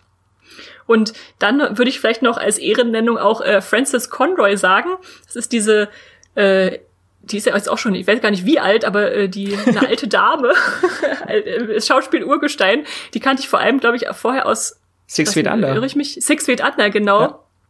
Und sie da jetzt so in der Rolle der Haushälterin mit ihrem blinden Auge oder des Todesengels äh, zu sehen, da fand ich sie dann echt auch gruselig und da dachte ich, ja cool, dass, äh, dass dann jeder aus allen Altersklassen da mal jemand scheinen darf und äh, noch mal glänzen mit Talent. Und besonders müssen wir hervorheben, ihre ihre Frisur, ihre Haarpracht in Coven, einfach diese voluminösen roten, lockigen Haare, die sie trägt. Unglaublich. Ja, ja. Ich wollte ein bisschen Ginger Pride mal hier reinbringen, so. Ja, sehr, sehr gut, Max, sehr gut. Gibt es ähm, eigentlich sonst noch bei den männlichen Darstellern welche? Wir, wir äh, worshipen hier immer die Diven, aber wir müssen vielleicht auch bis auf, also neben Evan Peters gibt es auch noch mehr männliche Darsteller in der Serie, die immer so ein bisschen, glaube ich, ja, in Vergessenheit ja. geraten. Stimmt. Zachary Quinto hatte ich vorhin schon mal erwähnt. Ansonsten mag ich auch äh, Dennis O'Hare sehr gerne, den ich vorher ja. vor allem aus True Blood kannte. Und äh, der kann ja auch herrlich, herrlich so, so ein Wiesel spielen und auch äh, so, so einen verschlagenen Typen. Das äh, hat er in mehreren Staffeln bei American Horror Story bewiesen. Magst du ihn? Ja, er kann alles spielen. Er hat ja, ich weiß gar nicht mehr, wie, wie hieß sie denn in Staffel äh, in Hotel? Da hat er auch diese Ach, jetzt ist mir der Name Ich, ich weiß, weiß, es auch nicht mehr. Ja, ja. Das ist aber auch gemein, weißt du, wir versuchen hier eine Serie vorzustellen, wo schlimm, alle tausend ja. Darsteller, alle Episoden einen anderen Namen, eine andere Figur mit einem anderen Namen spielen. Also seht es uns nach, wenn wir nicht mehr alle abrufen können. Ja, es tut mir sehr leid. Als großer Fan der Serie, dass ich das nicht mehr weiß, wie die alle hießen. ähm, sonst, äh, Cheyenne Jackson fand ich super. Ich bin nämlich großer Cheyenne Jackson-Fan, weil er auch äh, Broadway-Darsteller ist. Den kannte ich schon vorher. Der ist auch in einigen Staffeln aufgetreten. In Hotel ist er aufgetreten, als der, der wollte, glaube ich, das Hotel aufkaufen. Der war das. Mhm. Genau, und ähm, Finn Whitrock ist Finn Whitrock, genau, hatte groß geworden. Staffel 4. Genau, durch mhm. Freakshow, wo er den äh, verwöhnten Jungen spielt, der gerne mordet. Ähm, ja deswegen äh, hat er ja auch, glaube ich, dann eine sehr große Rolle bekommen in äh, Ratchet. So viele Namen heute. Äh, ich komme noch immer durcheinander. genau, und es sind halt ja. sehr viele kleinere. Äh, Billy Eichner ist irgendwie seit Kult dabei, der auch mal sehr viele lustige Rollen spielt in der in zwei Staffeln bisher. Oder Cuba Gooding Jr. hatte in Roanoke mitgespielt. Ja, ich habe auch gestern nochmal über den Cast drüber gelesen und dachte, boah, wer da alles schon so mal kurze Rollen noch einfach hatte von berühmten Schauspielern. Also Joseph Fiennes zum Beispiel hat mal vorbeigeschaut oder ja, Chloe Sevigny hatten wir schon erwähnt. Es ist schon äh, enorm, wer da, wer da auch mit mitmischt immer. Es fehlt eigentlich nur noch Meryl Streep, also. das, das wäre Max äh, nicht Horrorvorstellung, sondern Traumvorstellung. Meryl Streep in AHS. Ja, wenigstens gibt's ja The Prom dann auf Netflix. Schon mal Ryan Murphy und Meryl Streep ist schon mal schon mal eine. Ja, ja. Das, das könnt ihr euch dann zu Weihnachten angucken äh, als Ersatz. Ich bringe das einfach jetzt irgendwie äh, jede Woche mit ein, The Prom. bis, bis alle sich The Prom angucken. The Prom bei Netflix mit Meryl Streep bald. ja, dann lass uns doch mal von den Darstellern auch noch übergehen zu den Monstern oder den Monster-Momenten, die äh, American Horror Story so mitbringt, denn äh, da ist natürlich auch ziemlich viel Gore drin in der Serie und ziemlich viele so ich sag mal, verstörendes Personal, äh, was uns natürlich den Horror vermitteln soll, der schon im Titel der Serie steckt. Hast du da ein paar Lieblingsmomente oder Monster, die du unbedingt jetzt nochmal anbringen willst? Ich guck nur gerade nochmal nach. Ich wollte einmal kurz noch nachschießen, wie Dennis O'Hare in Hotel hieß. Ich, das hat mich nicht losgelassen. Liz Taylor. wie konnte ich den Namen vergessen? Liz Taylor hieß sie. Ja, dann ganz also tolle Figur. Eine, eine, Diva mehr. Aber Liz Taylor ist kein Monster, äh, sondern äh, ich glaube, das Monster, was mich am meisten verstört hat, ist, äh, ich glaube, Bloody Face ist es.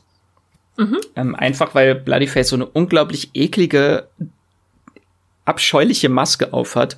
Das ist einfach äh, mit dieser aus Haut gefertigten Maske und sonst einfach der verstörendste Moment für mich in der ganzen Serie ist, hatte ich vorhin schon einmal erwähnt, der Suchtdämon mit dem Boa-Dildo. Das hat mich äh, schon ziemlich verstört in äh, Hotel. Ja, ja. Ich glaube, bei mir ist es auch viel so an Masken und Effekten festzumachen, was, was mich da schockiert hat. Ich glaube, auf Platz eins ist bei mir immer noch Twisty, der Killer-Clown aus Freakshow.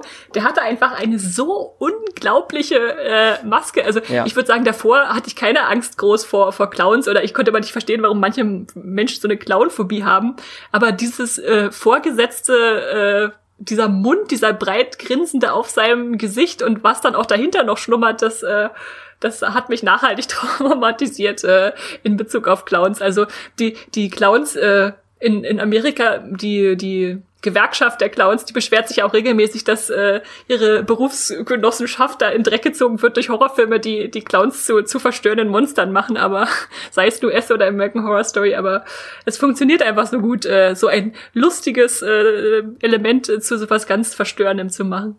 Und ich glaube, ich hatte gelesen, dass die Serie tatsächlich nur so vier große Monster hat, die so, so eine eigene Mythologie mit Legenden haben. Dass das gar nicht so mhm. viele sind. Das ist nämlich einmal der Rubberman, der Piggyman, Bloodyface und Twisty.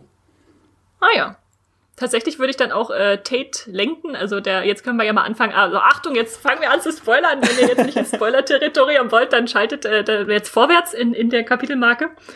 Äh, tatsächlich war das tatsächlich auch in der äh, ersten Staffel was, was mich sehr überrascht und dann auch schockiert hat, dass dieser Junge, mit dem die äh, Tochter sich anfreundet, der von Evan Peters gespielt wird, der Tate Langdon, sich dann als Rubberman herausstellte und als dieser Amokläufer.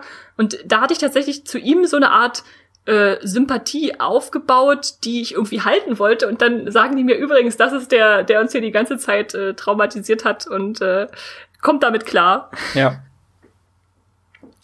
Naja, äh, ja. Jeder springt da sicherlich auch auf was, was anderes an, was ihn dann in American Horror Story verstören kann. Und äh, da gibt es genug Momente für.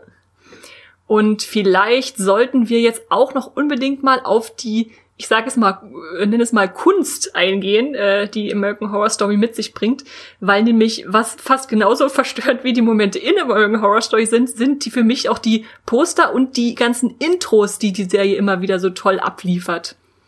Ja, das Kannst ist, du da was zu sagen, Max? Das ist ja jede Staffel, es gibt immer den gleichen äh, Titelsong, ich glaube von Charlie Klauser und noch einem anderen Komponisten, dessen Name mir gerade nicht einfällt. Und das wird immer neu moduliert mit jeder neuen Staffel. Das ist immer ein bisschen abgewandelt. Es gibt neue Bilder und der Stil, aber es ist immer noch die gleiche Melodie, dieses Dum, dum, dum. So, das ist immer die gleiche Melodie, aber immer sehr verstörende Bilder im Hintergrund. Und ich weiß nicht, hast du ein Highlight tatsächlich? Äh, oder hast du die noch alle so ein bisschen vor Augen, die Intros? Bei mir ist es, glaube ich, tatsächlich das Neueste, einfach von 1984, was dann so in 4 zu 3 äh, diesen VHS-Look hat mit ganz viel äh, Blutgesplatter und Aerobic-Videos im Hintergrund. Das ist, glaube ich, so eins meiner Highlights. Ich wüsste gar nicht, ob ich ein Highlight nennen könnte. Ich finde die einfach alle so super schön ästhetisch gestrickt und zugleich auch unheimlich, dass sie so diesen Grundton der Serie schon im, im Vorspann legen, dass ich dann richtig so auf einer emotionalen Ebene auch äh, vorbereitet bin, dass da jetzt irgendwelche gibt's ja Puppen und irgendwelche gruseligen Finger, die ins Bild ragen und die das so am, am Rande de, der, äh, des Wahrnehmbaren halten, um dann in der Serie uns da richtig reinzustürzen. Also das finde ich schon klasse, ja. Das habe ich tatsächlich, ist auch eins der wenigen Serienintros, was ich nie überspringe, weil ich das immer vor jeder Folge eigentlich brauche, so um so in diese Stimmung reinzukommen.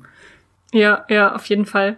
Und in die Richtung gehen ja auch die Poster, die meistens ja schon vor den Staffeln veröffentlicht werden und noch nicht so viel verraten, aber eben doch schon so, so, so einen ersten Schauer über den Rücken jagen, wenn man weiß, jetzt geht American Horror Story gleich weiter. Also sei es nur irgendwelche Schlangen, die aus drei Hexenmündern in Kaffen äh, kriechen oder halt diese, diese Bienenwabe, die aus dem Kopf äh, einer Frau in äh, was war das, kalt äh, wächst. Genau, und da gab es noch ein anderes Poster, eine Frau, irgendwie die die Zunge raus so hoch streckt und dann so ganz viele kleine Löcher auf der Zunge hat. Und, ja. ja, ja, also das ist schon, äh, das ist, die haben eine super Masche, wie sie ihre, ihre Gruselstaffeln da schon mal vorher ankündigen und äh, Lust drauf machen. Genau, sie machen ja nie, dass sie wirklich den Cast auf die Poster machen. Das hatten sie, glaube ich, nur in den ersten zwei Staffeln. Äh, und danach mhm. haben sie wirklich immer so dieses Format gemacht, so, ja, wir machen jetzt Poster mit dem Titel und dann lassen wir die Leute spekulieren, worum es gehen könnte, weil man sieht nichts vom Cast, man sieht nur den Titel und irgendein Bild, was so ein bisschen andeutet, worum es gehen könnte in der Staffel. Und davon lebt halt die, Staff äh, die Serie, das wie zum Beispiel in Staffel 6, wie vorhin erwähnt, da gab's nicht mal den Titel, da gab's dann nur diese ominösen Poster, ganz, ganz viele, wo dann äh, immer kleine Hinweise drauf waren und dann die Leute spekuliert haben, oh, darum könnte es gehen, oh, darum könnte es gehen. Und das macht so einen Reiz auch von der Serie aus. Jetzt auch von der nächsten Staffel wissen wir noch nichts. Wir wissen noch keinen Titel. Wir wissen eigentlich gar nichts über die nächste Staffel, aber wir haben schon ein Poster und dann kann man auch so ein bisschen schon spekulieren, oh, worum könnte es gehen? Da ist irgendwie, sieht man eine Zunge, wo der Schriftzug der Serie drauf tätowiert wurde und angefeilte Zähne und jetzt kann man dann seine Fantasie freien Lauf lassen vorher. Ja, auf jeden Fall. Das äh, kriegt die Serie gut hin. Dann würde ich sagen, lass uns doch mal versuchen, so ein bisschen noch allgemeiner jetzt äh, gegen Ende hin ranzugehen, dass wir sagen, was ist das, was uns an American Horror Story so sehr reizt, also was uns immer weiter gucken lässt und dann vielleicht auch, was wir irgendwie nach neuen Jahren, neuen Staffeln dann auch kritisieren würden. Aber fangen wir doch mal mit dem Positiven an. Warum würdest du sagen, wenn dich jemand fragt, ohne dass du jetzt groß was zur Handlung sagst, äh, warum äh, lohnt es sich einfach American Horror Story zu schauen? Also für mich lohnt sich American Horror Story vor allem wegen der coolen Darsteller und Figuren in jeder Staffel und natürlich als Horrorfan einfach das verschiedenste Subgenres aus dem und Elemente des Horrors äh, aufgegriffen wird, die Serie aber oft mit Klischees und Erwartungen spielt und diese unterwandert. Also das, dadurch gibt's halt unglaublich viele Twists in der Serie und äh, zum Beispiel jetzt in der neuesten Staffel sehen wir natürlich, äh, wird sehr viel mit Klischees gespielt, dass wir denken, den Killer zu kennen und dann dieser ist alles nur ein Missverständnis und ist eigentlich jemand ganz anderes, der Killer und da wird sehr viel mit Erwartungen gespielt und das finde ich immer wieder sehr toll an der, an der Serie. Ja, da würde ich auf jeden Fall auch mitgehen, dass einfach dieses Hakenschlagen einen bei Stange hält und man wissen will, was jetzt als nächstes passiert und dann gerne auch überrascht wird. Und bei mir ist es auch ein sehr großes Stück weit dieses Anthologieformat, was uns im American Horror Story gibt. Also ich mag ähm, Anthologieserien nicht so sehr, wenn es von Episode zu Episode immer eine neue Story gibt. Das gibt's ja auch zum Beispiel bei Twilight Zone oder so. Aber wenn ich dann tatsächlich eine eine große Geschichte als Bogen über eine Staffel bekomme, dann ist es okay, wenn mir mal eine Staffel nicht so sehr gefällt, weil ich ja weiß, die nächste kann von neuem starten und dann ein neues Horror-Untergenre für mich zu, zu entdecken geben. Und deshalb macht es dann auch immer wieder Spaß, neu einzusteigen und zu gucken, was sie sich denn diesmal ausgedacht haben. Und da kam ja wirklich so ein Hype nach American Horror Story. Wir hatten dann natürlich noch American Crime Story auch von den gleichen äh, Machern und wir hatten dann äh, Fargo zum Beispiel kam ja und True Detective, das kam ja alles danach. Das sind ja auch Anthologieserien. Das gab wirklich wie so einen plötzlichen Hype plötzlich.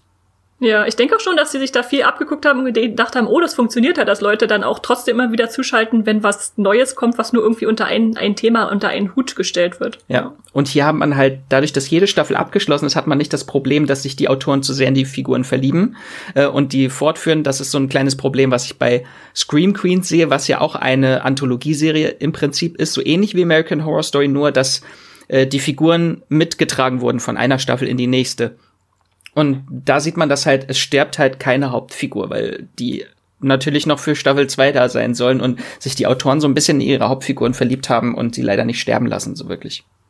Ja, stimmt. Und äh, einerseits ist es natürlich für die Darsteller toll, dass die sich immer in einer völlig neuen Rolle ausleben können und zeigen, was sie drauf haben.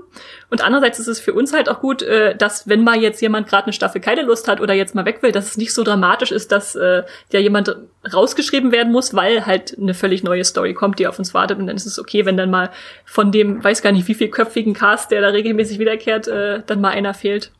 Genau. War ja jetzt ja. die letzte Staffel, war Evan Peters und Sarah Paulson nicht dabei und das ist mir nicht wirklich aufgefallen. Ja, ja. Zwischendurch denkt man mal dran, aber das Schöne ist ja auch, sie können ja auch wiederkommen, wenn sie wieder Lust haben. Ich glaube, Evan Peters ist zum Beispiel in der nächsten Staffel, in der zehnten, soll er wieder dabei sein, ne? Genau, Sarah Paulson auch. Gesagt. Ja.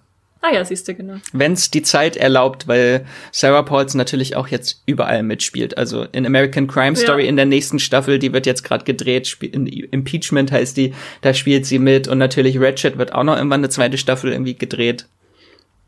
Aber dann kann sie auch mal nur in einer kleineren Rolle vorbeischauen. Das ist ja auch äh, völlig legitim. Genau. Solange, solange sie nur wieder mal vorbeischaut, genau. Ja, und wenn du sagen müsstest, äh, auch wenn dein Herz vielleicht dabei brennt, was, was American Horror Story für dich äh, besser machen könnte oder was, was dich manchmal stört daran? Mich stört diese thematische Überladung tatsächlich, warum bei uns beiden vielleicht auch äh, die zweite Staffel nicht so gut wegkommt, weil sie einfach so überfrachtet ist mit Ideen und deswegen gefällt mir Roanoke einfach, weil sie so ein sehr kleines Konzept durchzieht und nicht zu große Haken schlägt und weil sehr viele Staffeln von American Horror Story spielen über Jahrhunderte hinweg. So, also deswegen die Timeline von der Serie zu erklären, im Detail geht irgendwie von 1500 irgendwas bis 2024 und dazwischen gibt's ja, alles. Ja. Also das, da passiert einfach so viel äh, und da finde ich ist ein bisschen mehr Fokus einfach angebracht. Deswegen, äh, Hotel hat ja auch sehr viele Sachen miteinander zusammengebracht und da fehlte so ein bisschen der Fokus. Worum geht's überhaupt? Geht's jetzt um einen Serienkiller aller sieben oder geht's jetzt um Geister in einem Hotel oder geht's um Vampire? Um was geht's denn alles? Und das wird alles so ein bisschen, und dann geht's auch noch um Schauspieler in Hollywood. Also das wird alles immer sehr viel überfrachtet und überladen. Und da finde ich, kann die Serie ein bisschen mehr stärkeren Fokus auf das eigentliche Thema auch immer richten. Ja, ja, da gehe ich auch völlig mit. Vor allem, weil ja in der Serie angelegt ist, dass jede Staffel einen Fokus hat. Also wir haben den ja meistens sogar schon im Titel vorgegeben, aber da müsste sich die Serie dann halt auch dran halten. Also ich brauche jetzt keine Alien in einer Nervenheilanstalt und äh, keine Serienkiller in einer Hexenstaffel. Das ist dann, geht dann für mich schon wieder zu weit weg. Man könnte das so schön auf so einen thematischen Punkt fokussieren. Und damit einhergeht dann wahrscheinlich auch, dass für mich viele der Staffeln meiner Meinung nach zu lang sind. Also ich glaube, die ersten, die haben ja so zwölf oder dreizehn Episoden, wenn ich mich richtig erinnere. Und da erschöpft sich dann einfach so die, die Erzählung meistens bei mir so nach Episode sechs oder sieben. Da, da habe ich dann meistens so einen Durchhänger, wo ich denke, ach, oh, das ist alles das Gleiche, jetzt kommt mal zu Potte. Und äh, erst äh, am Ende dann wieder so, so ein Highlight, wo ich dachte, da könnte das schon ein bisschen noch, noch äh, effektiver gestrickt werden in der Erzählung, damit man dann wirklich sich auf eine Sache fokussiert und da dann auch an einem Punkt ankommt, wo es zwischendurch nie langweilig wird. Ich glaube, deswegen gefällt mir auch 1984 so gut, weil es nur neun Folgen sind und da jetzt nicht zu viel äh, Zeit den Autoren blieb, um sich jetzt wieder in irgendwelchen Nebenhandlungen zu verstricken. Auch wenn das natürlich passiert und es gibt wieder so einzelne Folgen wie diese Frau in Weiß, natürlich so eine ganze Vorgeschichte in einer Folge, aber trotzdem ist es alles immer noch sehr fokussiert. Ja, ja. Und zum Thema fokussiert könnten wir dann noch übergehen zu der, ja, der Umstand, dass ja American Horror Story eine Anthologieserie ist, aber dann trotzdem mit zunehmenden Staffeln immer mehr Querverweise reinbringt. Du hast ja vorhin schon mal äh, eine Menge angedeutet, dass wer, wer da wo überall vorbeischaut. Ist das was, was dir gefällt? Ja, anscheinend schon, wenn du äh, Apocalypse die Staffel so sehr magst. Äh, gibt es keinen Moment, wo dich das stört, so wie mich, dass ich sage, ich, ich will eigentlich lieber diese, diese einzelne, diesen Anthologie-Gedanken behalten? Also genau, es ist ja vordergründig eine Anthologie, aber eigentlich ist es keine Anthologie, weil es ist eigentlich eine große Serie, die ganz tief unten und äh, Deep Cut miteinander verschmolzen ist und alles Querverweise gibt, aber man muss man, man muss es nicht. Man kann das so peripher mitnehmen, dass da mal jemand auftritt, aber es ist jetzt äh, nicht vorausgesetzt für eine Staffel, dass du alles weißt, dass du auch weißt, wer jeder ist, wenn da, wenn plötzlich Lady Gaga zu einem Abtreibungsarzt äh, geht und dort äh, dann muss man nicht unbedingt wissen, wer das ist, aber natürlich für Fans, die die erste Staffel gesehen haben, ist es natürlich cool. Oh, das ist doch hier Dr. Montgomery und äh, da gibt's dann so Fanmomente oder aber man muss es ja nicht. Also es ist jetzt nicht ja. vorausgesetzt für die Handlung, außer für Staffel 8, weil ich glaube, die würde nicht funktionieren, wenn man äh, Coven nicht gesehen hat. Ja, das stimmt, das stimmt. Ja, stimmt, das ist, finde ich eigentlich ein ganz gutes Fazit von dir auch, dass äh, äh, wenn ich jetzt diese Querverweise nicht so genieße, dann kann ich da einfach drüber wegsehen, dann sehe ich halt die zurückkehrenden Figuren als neue Figuren und äh, oder lese es mal nach, wenn mir das jemand erklärt, äh, wer da in vor fünf Staffeln schon mal vorbei durchs Fenster geschaut hat. Und äh, alle anderen, ja, die können das äh, genießen. Das, ja, das finde ich gut. Und ich bin ja großer äh, Dark-Fan auch, von daher bin ich ja Fan von Querverweisen und Stammbäumen. Und das, da, da kann man natürlich auch in American Horror Story viel finden. Ich habe gestern tatsächlich nur so ein bisschen gekritzelt und es wurde gleich ein sehr komplexer äh, Baum mit Querverweisen, wie die Staffeln alle miteinander verbunden sind und das macht einfach sehr viel Spaß, das zu entdecken. Äh, ich kann einfach nur so ein paar Sachen vielleicht mal rein. Also wenn ihr die Serie kennt, dann äh, habe ich so ein paar kleine Easter Eggs einfach, die man so entdecken kann in der Serie, wie die ganzen Staffeln miteinander verbunden sind. Also Thema. Also, Bitte wirf mal was rein. so zeitlich als erstes spielt natürlich so Freakshow in den 50ern die ist dann so verbunden mit Asylum zum Beispiel, weil dort natürlich Pep mit Pepper, das hatten wir vorhin schon äh, geredet, oder Sister Mary Eunice tritt auch einmal auf in Freakshow, aber Freakshow ist auch mit Roanoke verbunden, weil die diese reiche Familie, mörderische Familie, die wir vorhin schon erwähnt hatten, aus äh, Freakshow, deren Vorfahren haben das Roanoke Haus erbaut, weil die auch Mott hießen. Und das sind immer so kleine Verweise oder Asylum. Äh, da haben wir diese Lana Winters als Sarah Paulson in der als Hauptfigur, die auch in mehreren Staffeln auftritt, die dann ihre TV-Show hat, wo sie dann Interviews führt. Die kommt in Roanoke am Ende vor. Da ist ja ein ganzes TV-Interview mit ihr. Ähm, oder der Twisty Clown aus Asylum kommt in Kult vor, aber dort nur in einem Comic. Da weiß man nicht so ganz, ist das ist der, basiert der Comic auf in der Serie realen Erlebnissen oder ist es vielleicht doch noch mal eine andere Realitätsebene? Ähm, und natürlich haben wir jetzt zum Beispiel 1984, 1984 ist verbunden mit Asylum zum Beispiel, weil Margaret Booth auch äh, das äh, Briarcliff, diese Nervenheilanstalt, einmal erwähnt und dort Menschen hinbringt. Ähm, und natürlich haben wir auch den Killer in, in der neunten Staffel ist dieser Night Stalker. Und den gibt es auch in Hotel zu sehen. Nur äh, in älterer Form dann schon. In ne? älterer Form. Und da wird natürlich ein großes Fass aufgemacht, weil dort denkt man auf den ersten Blick, das ist ein riesiger Logikfehler. Das kann nicht sein, weil wir in Hotel erfahren, dass dieser Nightstalker Richard Ramirez, den es auch in, e in echt natürlich gab, ähm, schon recht äh, kurz vor Hotel, ich glaube 2013, im Gefängnis gestorben ist und jetzt bei dieser Devil's Night dann dort anwesend ist. Aber in 1984 äh, sehen wir eine komplett andere Geschichte. Dort ist er auf diesem Campgelände, stirbt dort mehrfach und wird vom Teufel wiedergeboren und ist aber in der Gegenwart immer noch auf diesem Campgelände und wird dort von den Geistern gefangen gehalten. Deswegen müssen diese zwei Serien schon mal in verschiedenen äh, Zeitebenen spielen. Und da gibt's tatsächlich auch so ein bisschen so meine Theorie. Das ist so ein bisschen wie äh, das MCU nach Endgame so ein bisschen. Wir haben nämlich in der achten Staffel bis zur achten Staffel sind wirklich alle Staffeln miteinander verbunden durch viele kleine Verweise über Namen, Orte und natürlich diese ganzen Gastauftritte. Und durch diese Zeitreise, die es dann gibt, wird so eine, die hat so wirklich Auswirkungen auf die komplette Timeline. Deswegen würde ich sagen, äh, 1984 spielt in so einer Reboot-Timeline. Die nach Apocalypse spielt. Weil wir natürlich auch in anderen Serien, in Hotel haben wir ja auch gesehen, äh, spielt das Ende im Jahr 2022, glaube ich. Das kann ja gar nicht mehr in der Timeline von Apocalypse spielen, weil da geht ja 2020 die Welt unter. Aber wir wissen, am Ende von Apocalypse hat sie Queenie gerettet, die jetzt nicht mehr in das Hotel geht und dort nicht stirbt. Und das also der Kopf explodiert dann so, dass es muss eigentlich mindestens drei oder vier Zeitlinien mittlerweile schon geben, weil es dann sehr ja, viele ja, Widersprüche gibt es ist alles möglich. Äh, Star Trek macht's möglich, äh, X-Men macht's möglich und American Horror Story macht's auch möglich, dass wir jetzt einfach unterschiedliche Timelines und unterschiedliche Ansätze sehen, damit einfach alles ausgelebt werden kann. Wenn ihr da noch äh, weitere Fragen an Max habt, der da äh, voll den Durchblick hat mit, äh, wer wo wann mitspielt und in welcher Timeline, dann äh, schreibt uns doch gerne an podcast.moviepilot.de. Äh, dann erklärt er euch das bestimmt auch gerne noch ein bisschen ausführlicher. Ja, gerne. Jetzt, jetzt, jetzt würde ich allerdings sagen, lass uns doch mal noch ein bisschen vorausschauen. Also wir wissen auf jeden Fall, es kommt demnächst irgendwann hoffentlich Staffel 10 von AHS und insgesamt sind 13 Staffeln geplant und vorhin hast du auch noch ein Spin-off erwähnt. Was sind denn so die Zukunftspläne von American Horror Story. Also natürlich die Hauptserie wird, wurde erstmal bis Staffel 13 verlängert bei FX. Dort läuft sie also noch ein paar Jahre und da ist dann als nächstes die Staffel 10 angesagt. Die sollte ja eigentlich dieses Jahr kommen und aufgrund der Pandemie konnte sie nicht gedreht werden, weil sie angeblich auch wetterabhängig sein sollte, was auch immer man darunter verstehen soll. Aha. Deswegen hieß es, oh nein, wir können die zehnte Staffel nicht mehr so wie geplant drehen, weil sie äh, irgendwie auf ein bestimmtes Ereignis irgendwie angewiesen war. Sie brauchen Regen. Sie heißt dann wahrscheinlich äh, American Horror Story die Arche oder so. Ja, es wird ja schon so spekuliert, dass es so ein maritimes, maritimes Thema sein könnte und vielleicht geht's um Killer Meerjungfrauen, warum auch immer.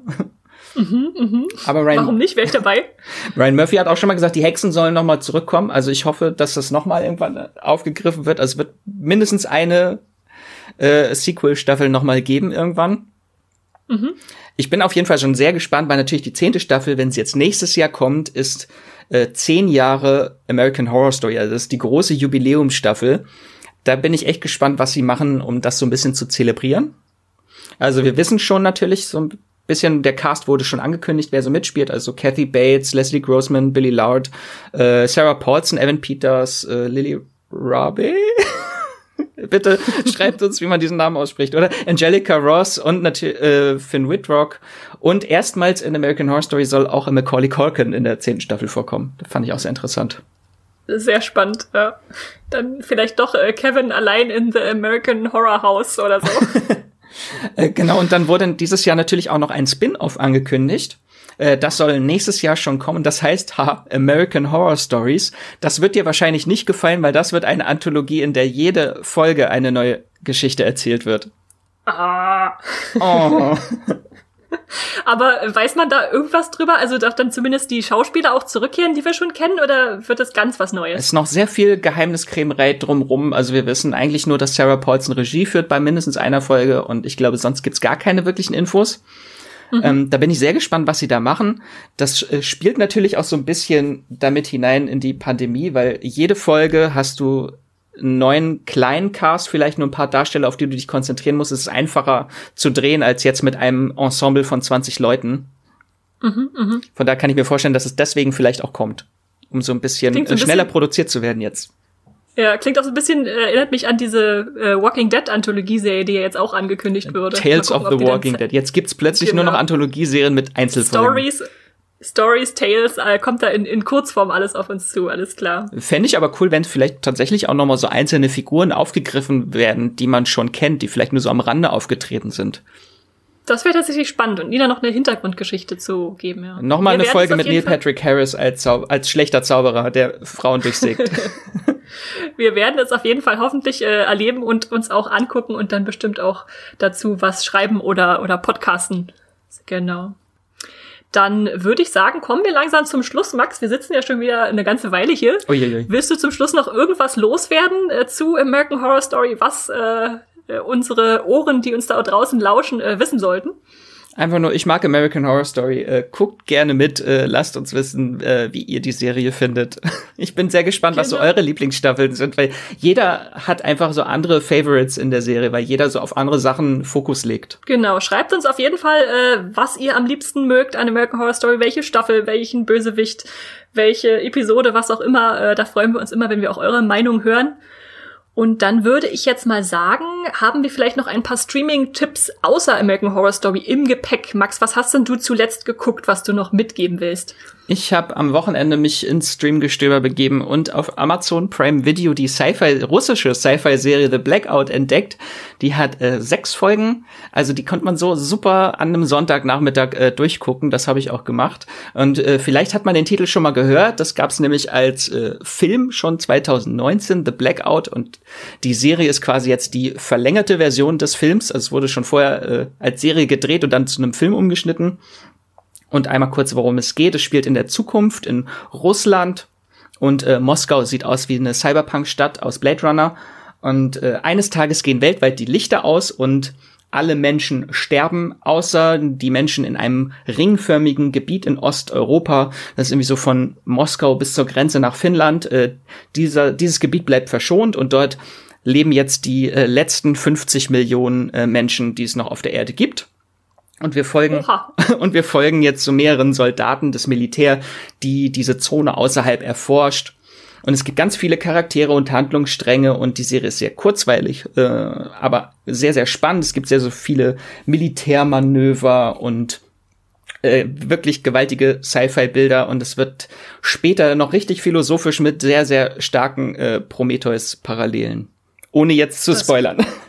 ja, ohne zu spoilern, das klingt auf jeden Fall spannend. Ich habe noch nicht reingeschaut, habe jetzt aber definitiv Lust drauf. Du sagst, die hieß The Blackout genau. mit sechs Episoden bei Amazon Prime. Genau, ist jetzt ist jetzt nicht äh, das mega Highlight, aber ganz nett und ganz cool und hat halt sehr tolle Bilder und ist halt spannend, kurzweilig, ist snackable. Ja. ja. Ja, sehr schön. Alles, was man jetzt im November mal so zwischendurch braucht. Ich war tatsächlich auch bei Amazon Prime und habe mir da einen Horror-Klassiker angeguckt, nämlich The Fog von äh, John Carpenter und habe damit eine weitere neblige Wissenslücke bei mir geschlossen, äh, nachdem ich letztens schon The Mist nachgeholt hatte. Äh, und wer das nicht kennt, da geht es um ein Fischerdorf, was nach 100 Jahren von einem düsteren Spuk heimgesucht wird. Und ich mochte das sehr, wie die in diesem Nebel da diese Bedrohung lange schlummert und nicht richtig zu sehen ist und dann sich immer weiter anpirscht. Also wer da so einen Klassiker nachholen will, kann ich auch äh, ans Herz legen. Hat die Movie Pilot Community mit einer 6,8 bewertet, was für einen Horrorfilm ganz ordentlich ist. Und äh, gibt's auch bei Amazon Prime, genau, The Fog. Jetzt hast du natürlich auch noch passend zum äh, Podcast einen Horrorfilm. Da hätte ich auch mal drauf kommen können, dass ich irgendwas von Horror suche. Jetzt, jetzt habe ich euch Sci-Fi eingedreht, sorry. Naja, man ist ja nicht nur auf ein Genre festgelegt. Also nur weil Horror, äh, Max unser Horror-Experte ist, guckt er auch Sci-Fi, wie ihr merkt. genau dann bleibt mir eigentlich jetzt am Ende nur noch zu sagen, danke euch fürs Zuhören, ihr Lieben, dass ihr euer Ohr dem Streamgestöber mal wieder bis zum Ende geschenkt habt hier. Äh, ohne euch wäre das alles gar nicht möglich und wir freuen uns immer über eure Zuschriften, über äh, eure ja, was ihr uns so zukommen lasst. Und da haben wir auch diese Woche wieder ein paar nette Feedback-Zeilen bekommen. Unter anderem ein, äh, eine lange, lange E-Mail von äh, David oder David, ich weiß leider nicht, wie, wie man dich ausspricht. Äh, äh, die hätten wir als ganzen Podcast vertonen können, so, so lang und ausführlich war die, aber das hat uns sehr gefreut, dass du uns da mal dein ganzes Herz ausgeschüttet hast. Max, magst du da mal kurz was vorlesen, was uns David geschrieben hat? Ein paar Auszüge. Ähm da hast du, glaube ich, gerade verwechselt, den Patrick und den David, aber der, Pat der so, David hat auch geschrieben. Patrick. Das ist nämlich ein Fan aus der Schweiz und äh, ich grüße schon mal alle unsere Zuhörenden aus der Schweiz. Ich weiß nicht, wie viele es sind. ähm, und äh, er schreibt, ich finde euren Podcast große Klasse, gebt mir ein guten Einblick in verschiedene Serien und Filme. Herzlichen Dank dafür. Und er hat auch einen kleinen Serientipp für uns. Er empfiehlt uns nämlich die Serie Frieden, eine Schweizer Serie über eine Firma, die nach dem Zweiten Weltkrieg einen Nazi eingestellt hat. Und die legt er allen Schweizer Fans ans Herz, denn in der Schweiz gibt's die aktuell nur zu sehen bei äh, Play Swiss. In Deutschland müssen wir noch etwas warten. Da kommt die Serie Frieden, heißt sie, im März zu Arte. Und er wünscht sich gerne mal eine Folge zu Castle. Esther, hast du Castle ja, gesehen? Ich, ich habe Castle tatsächlich nicht gesehen, aber wir müssen einfach mal rumhorchen, ob jemand aus unserer Redaktion das geguckt hat. Das ich ist immer nicht. so die Grundvoraussetzung. Ja. ja, ja. Wir, wir ja, gucken mal. Vielleicht finden wir welche. Ja, auf jeden Fall hast du jetzt den Tipp schon mal reingegeben. Vielleicht sind da Leute angeregt, äh, da mal reinzuschauen. Ähm, also auf jeden Fall Grüße an die in die Schweiz und vielleicht machst du gleich noch weiter mit dem Patrick, den ich gerade schon angekündigt habe. Entschuldigung für die Namensverwechslung. Ja. Was hat denn Patrick uns äh, geschrieben oder empfohlen? Das aus ausführlichste Feedback, das wir je bekommen haben. es hat ein bisschen gedauert, mich durchzulesen, aber einmal kurz, äh, einmal er schreibt, ich bin zufällig vor ein paar Tagen auf euren Podcast gestoßen, habe in den letzten zwei bis drei Tagen bei der Arbeit einige eurer Folgen gehört. Ich habe eigentlich noch nie irgendeinen Podcast gehört. Ihr müsst also einiges richtig machen und wollte zu dem Thema, äh, zu den im Titel erwähnten Folgen auch mal meinen Senf dazu geben erstmal vielen Dank. Es äh, freut uns natürlich immer, wenn äh, uns Leute neu entdecken und wenn wir auch noch der einzige Podcast auf eurer in eurem Feed sind. Ähm, genau, er hat halt Feedback zu so ein paar Serien und Folgen, die wir vorher gemacht haben. Er hat zu Dark, Star Trek Picard, Lost und Witcher ganz, ganz viel geschrieben. Das würde jetzt ein bisschen den Rahmen sprengen. Ich will nur einmal kurz zu Star Trek was sagen, weil er dort äh, auch mich direkt anspricht, äh, weil ich dort etwas zum Figurensterben bei äh, Picard geredet habe. Äh, dort schreibt er zum Thema Figurensterben erwähnt Max, dass die Cameos, es sind übrigens acht, um auf deine Mail einmal einzugehen, äh, Fanservice wären und er es schade fand, dass die Figuren äh, nur kurzen, nur nach einem kurzen Auftritt sterben, vor allem Egypt. Dazu wollte ich erwähnen, dass ich Egypt nie zu einem Fanlieb, dass Egypt nie zu einem Fanliebling gehörte, sondern er einer der meistgehassten äh, Star Trek Figuren überhaupt ist. Unter anderem gehören da auch Wesley Crusher und Michael Burnham noch dazu. Dazu wollte ich nur sagen, tatsächlich, ich liebe diese drei Figuren. Ich äh, scheine irgendwas falsch zu machen. Ich gehöre zum anderen Spektrum des äh, Trekkie-Fandoms und ich äh, mag Ijab und ich finde Wesley Crusher super und Michael Burnham auch. So, jetzt habe ich es mal gesagt. Ja, jeder, jeder steigt ja auch anders in Star Trek ein. Ich bin da auch nicht so tief drin, habe jetzt aber auch tatsächlich mit Discovery wieder ein bisschen mehr reingefunden. Aber ich glaube, da können wir jedem seine, seine Fanliebe lassen. Äh, oder auch nicht, wenn dann die Figuren sterben. Ja. ja. Wir haben dann nämlich auch noch Feedback bekommen von Jesco. Da hast du, Esther, was rausgesucht. Ja, genau. Jesko oder Jesko, wir wissen leider nicht, äh, wie man dich ausspricht, aber äh, wir haben uns trotzdem über deine Zeilen gefreut.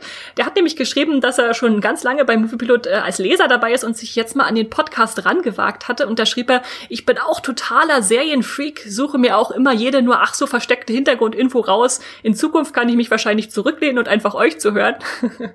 also schön, dass es da auch noch Leute draußen gibt, die sich dafür so, dass die kleinsten Details interessieren. Und der schreibt außerdem, ich habe gelesen, Netflix hat mit Start 2021 2021 einen Vertrag abgeschlossen, der dem Streamingdienst die wunderbare Serie Seinfeld beschert.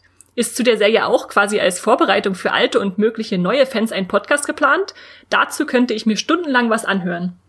Hast du Seinfeld gesehen, Max? Nein, aber ich weiß, unsere Jenny hat Seinfeld gesehen. Sie könnte bestimmt einen Podcast machen, in dem sie stundenlang über Seinfeld redet und ich würde ihn mir auch gerne anhören. Also ich, äh, die kommt nächstes Jahr, kommt äh, Seinfeld zu Netflix, übrigens auch in 4K und da äh, werde ich das vielleicht irgendwann mal in Angriff nehmen, die Serie nachzuholen. Ja, das würde sich bestimmt lohnen. Und wir hatten ja auch schon mehrere Podcasts zu ein bisschen älteren Serien, die man auf jeden Fall nochmal auffrischen kann oder sich neu rantrauen. Also da könnte ich mir durchaus vorstellen, dass wir da Jenny zu bewegen, äh, dass sie da mal was äh, in Angriff nimmt. Und ansonsten, genau, hatte Jesko auch äh, gesagt, dass er den, die Serie My Name is Earl sehr gerne mag und dazu was hören würde. Äh, da vielleicht als kurzer Hinweis nur, da hatten wir tatsächlich zur Jubiläumsfolge, wo jeder von uns Movie-Piloten was kurz zu einer Lieblingsserie gesagt hat, schon einen kleinen Ausschnitt. Da könntest du dann mal Hendrik lauschen Lauschen, der, der das euch allen ans Herz gelegt hat, genau. Genau, und wir haben bei Apple Podcast noch einen neuen Kommentar bekommen. Äh, mhm. Schreibt uns gerne immer eine kleine Rezension bei Apple Podcast, das hilft uns sehr und bewertet uns da gerne mit mindestens fünf Sternen. ähm, dort schreibt nämlich der User, ich kann ihn nicht aussprechen, ist eine Abfolge von Buchstaben. Äh, guter Podcast, habe ich gerade entdeckt, könnt ihr mal eine Folge über die Serie Psych machen? Ich weiß nicht, ob das jemand jo. bei uns gesehen hat, aber können wir bestimmt. Wir schreiben es uns einfach mal auf unsere wir, lange To-Do-Liste mit auf. Genau, wir schreiben alles mit und äh, gucken mal, wie wir das alles irgendwie unterkriegen, auf jeden Fall. In dem Sinne, ja, kann ich eigentlich nur sagen, schreibt uns auf jeden Fall immer euer Feedback an podcast.mulpilot.de, ob es nur Kritik ist oder Verbesserungswünsche oder einfach ein paar nette Worte, da freuen wir uns immer drüber. Äh, hinterlasst uns einen Kommentar bei Podcast Addict oder bei iTunes, äh, warum ihr uns gerne hört schickt uns Sprachnachrichten, die kriegen wir auch viel zu selten. Da würden wir uns noch sehr drüber freuen, wenn ihr uns einfach auch mal das gesprochene Wort da lasst. Das lässt sich so wunderschön hier einspielen bei uns. Und äh, in dem Sinne würde ich jetzt am Schluss einfach nur noch ein paar Streamgestöber-Folgen empfehlen, die vielleicht zu American Horror Story passen. Wenn ihr jetzt gerade die Folge tatsächlich bis zum Schluss gehört habt und noch was Neues wollt, da hatten wir zum Beispiel vor kurzem, wir haben es im Podcast schon erwähnt, eine Folge zu Ratchet, der Serie, die zu Netflix jetzt vor kurzem kam und die wir definitiv als American Horror Story Ersatz bezeichnen würden, weil viele Elemente gleich sind und äh, auch der Serienmacher natürlich dahinter steht. Ansonsten, wenn ihr Horror mögt und äh, langlebige Horrorserien, äh, haben wir auch vor kurzem über das Supernatural Ende geredet, äh, mit vielen Gefühlen und äh, viel äh, Horror im Herzen. Nein, nicht ganz. Und ansonsten scrollt euch doch einfach mal durch die äh, Timeline unserer letzten Podcast. Im Oktober hatten wir da sehr viel zu, äh, zu Spuk und Horror wie Spuk in Hill House und Bleib Männer oder den Amazon Original Film, die kamen, der deutschen Horrorserie Hausen, da werdet ihr garantiert fündig. Äh, ja, in dem Sinne würde ich sagen, Max, als letztes vielleicht nur noch, wo kann man dich denn lesen, sehen, schreiben? Leben, se äh. Lesen, sehen, hören, alles äh, auf äh, Moviepilot, äh, Twitter und Instagram findet ihr mich unter Wieselmax oder unter meinem Namen Max Wieseler. Ja, ganz einfach. mich Genau, bei mir ist es ähnlich. Mich findet ihr als Esther Stroh bei Moviepilot oder als Strawstar unter, also Straw-Star bei Twitter und Instagram. In dem Sinne sagen wir auf jeden Fall Tschüss. Macht euch noch einen schönen Tag, äh, hoffentlich keinen so horrormäßigen und streamt was Schönes. Tschüss. Tschüss. Das war die neue Folge Streamgestöber. Abonniert uns bei Spotify, Apple oder der Podcast-App eures Vertrauens und wir freuen uns auch ganz besonders über eure Bewertung.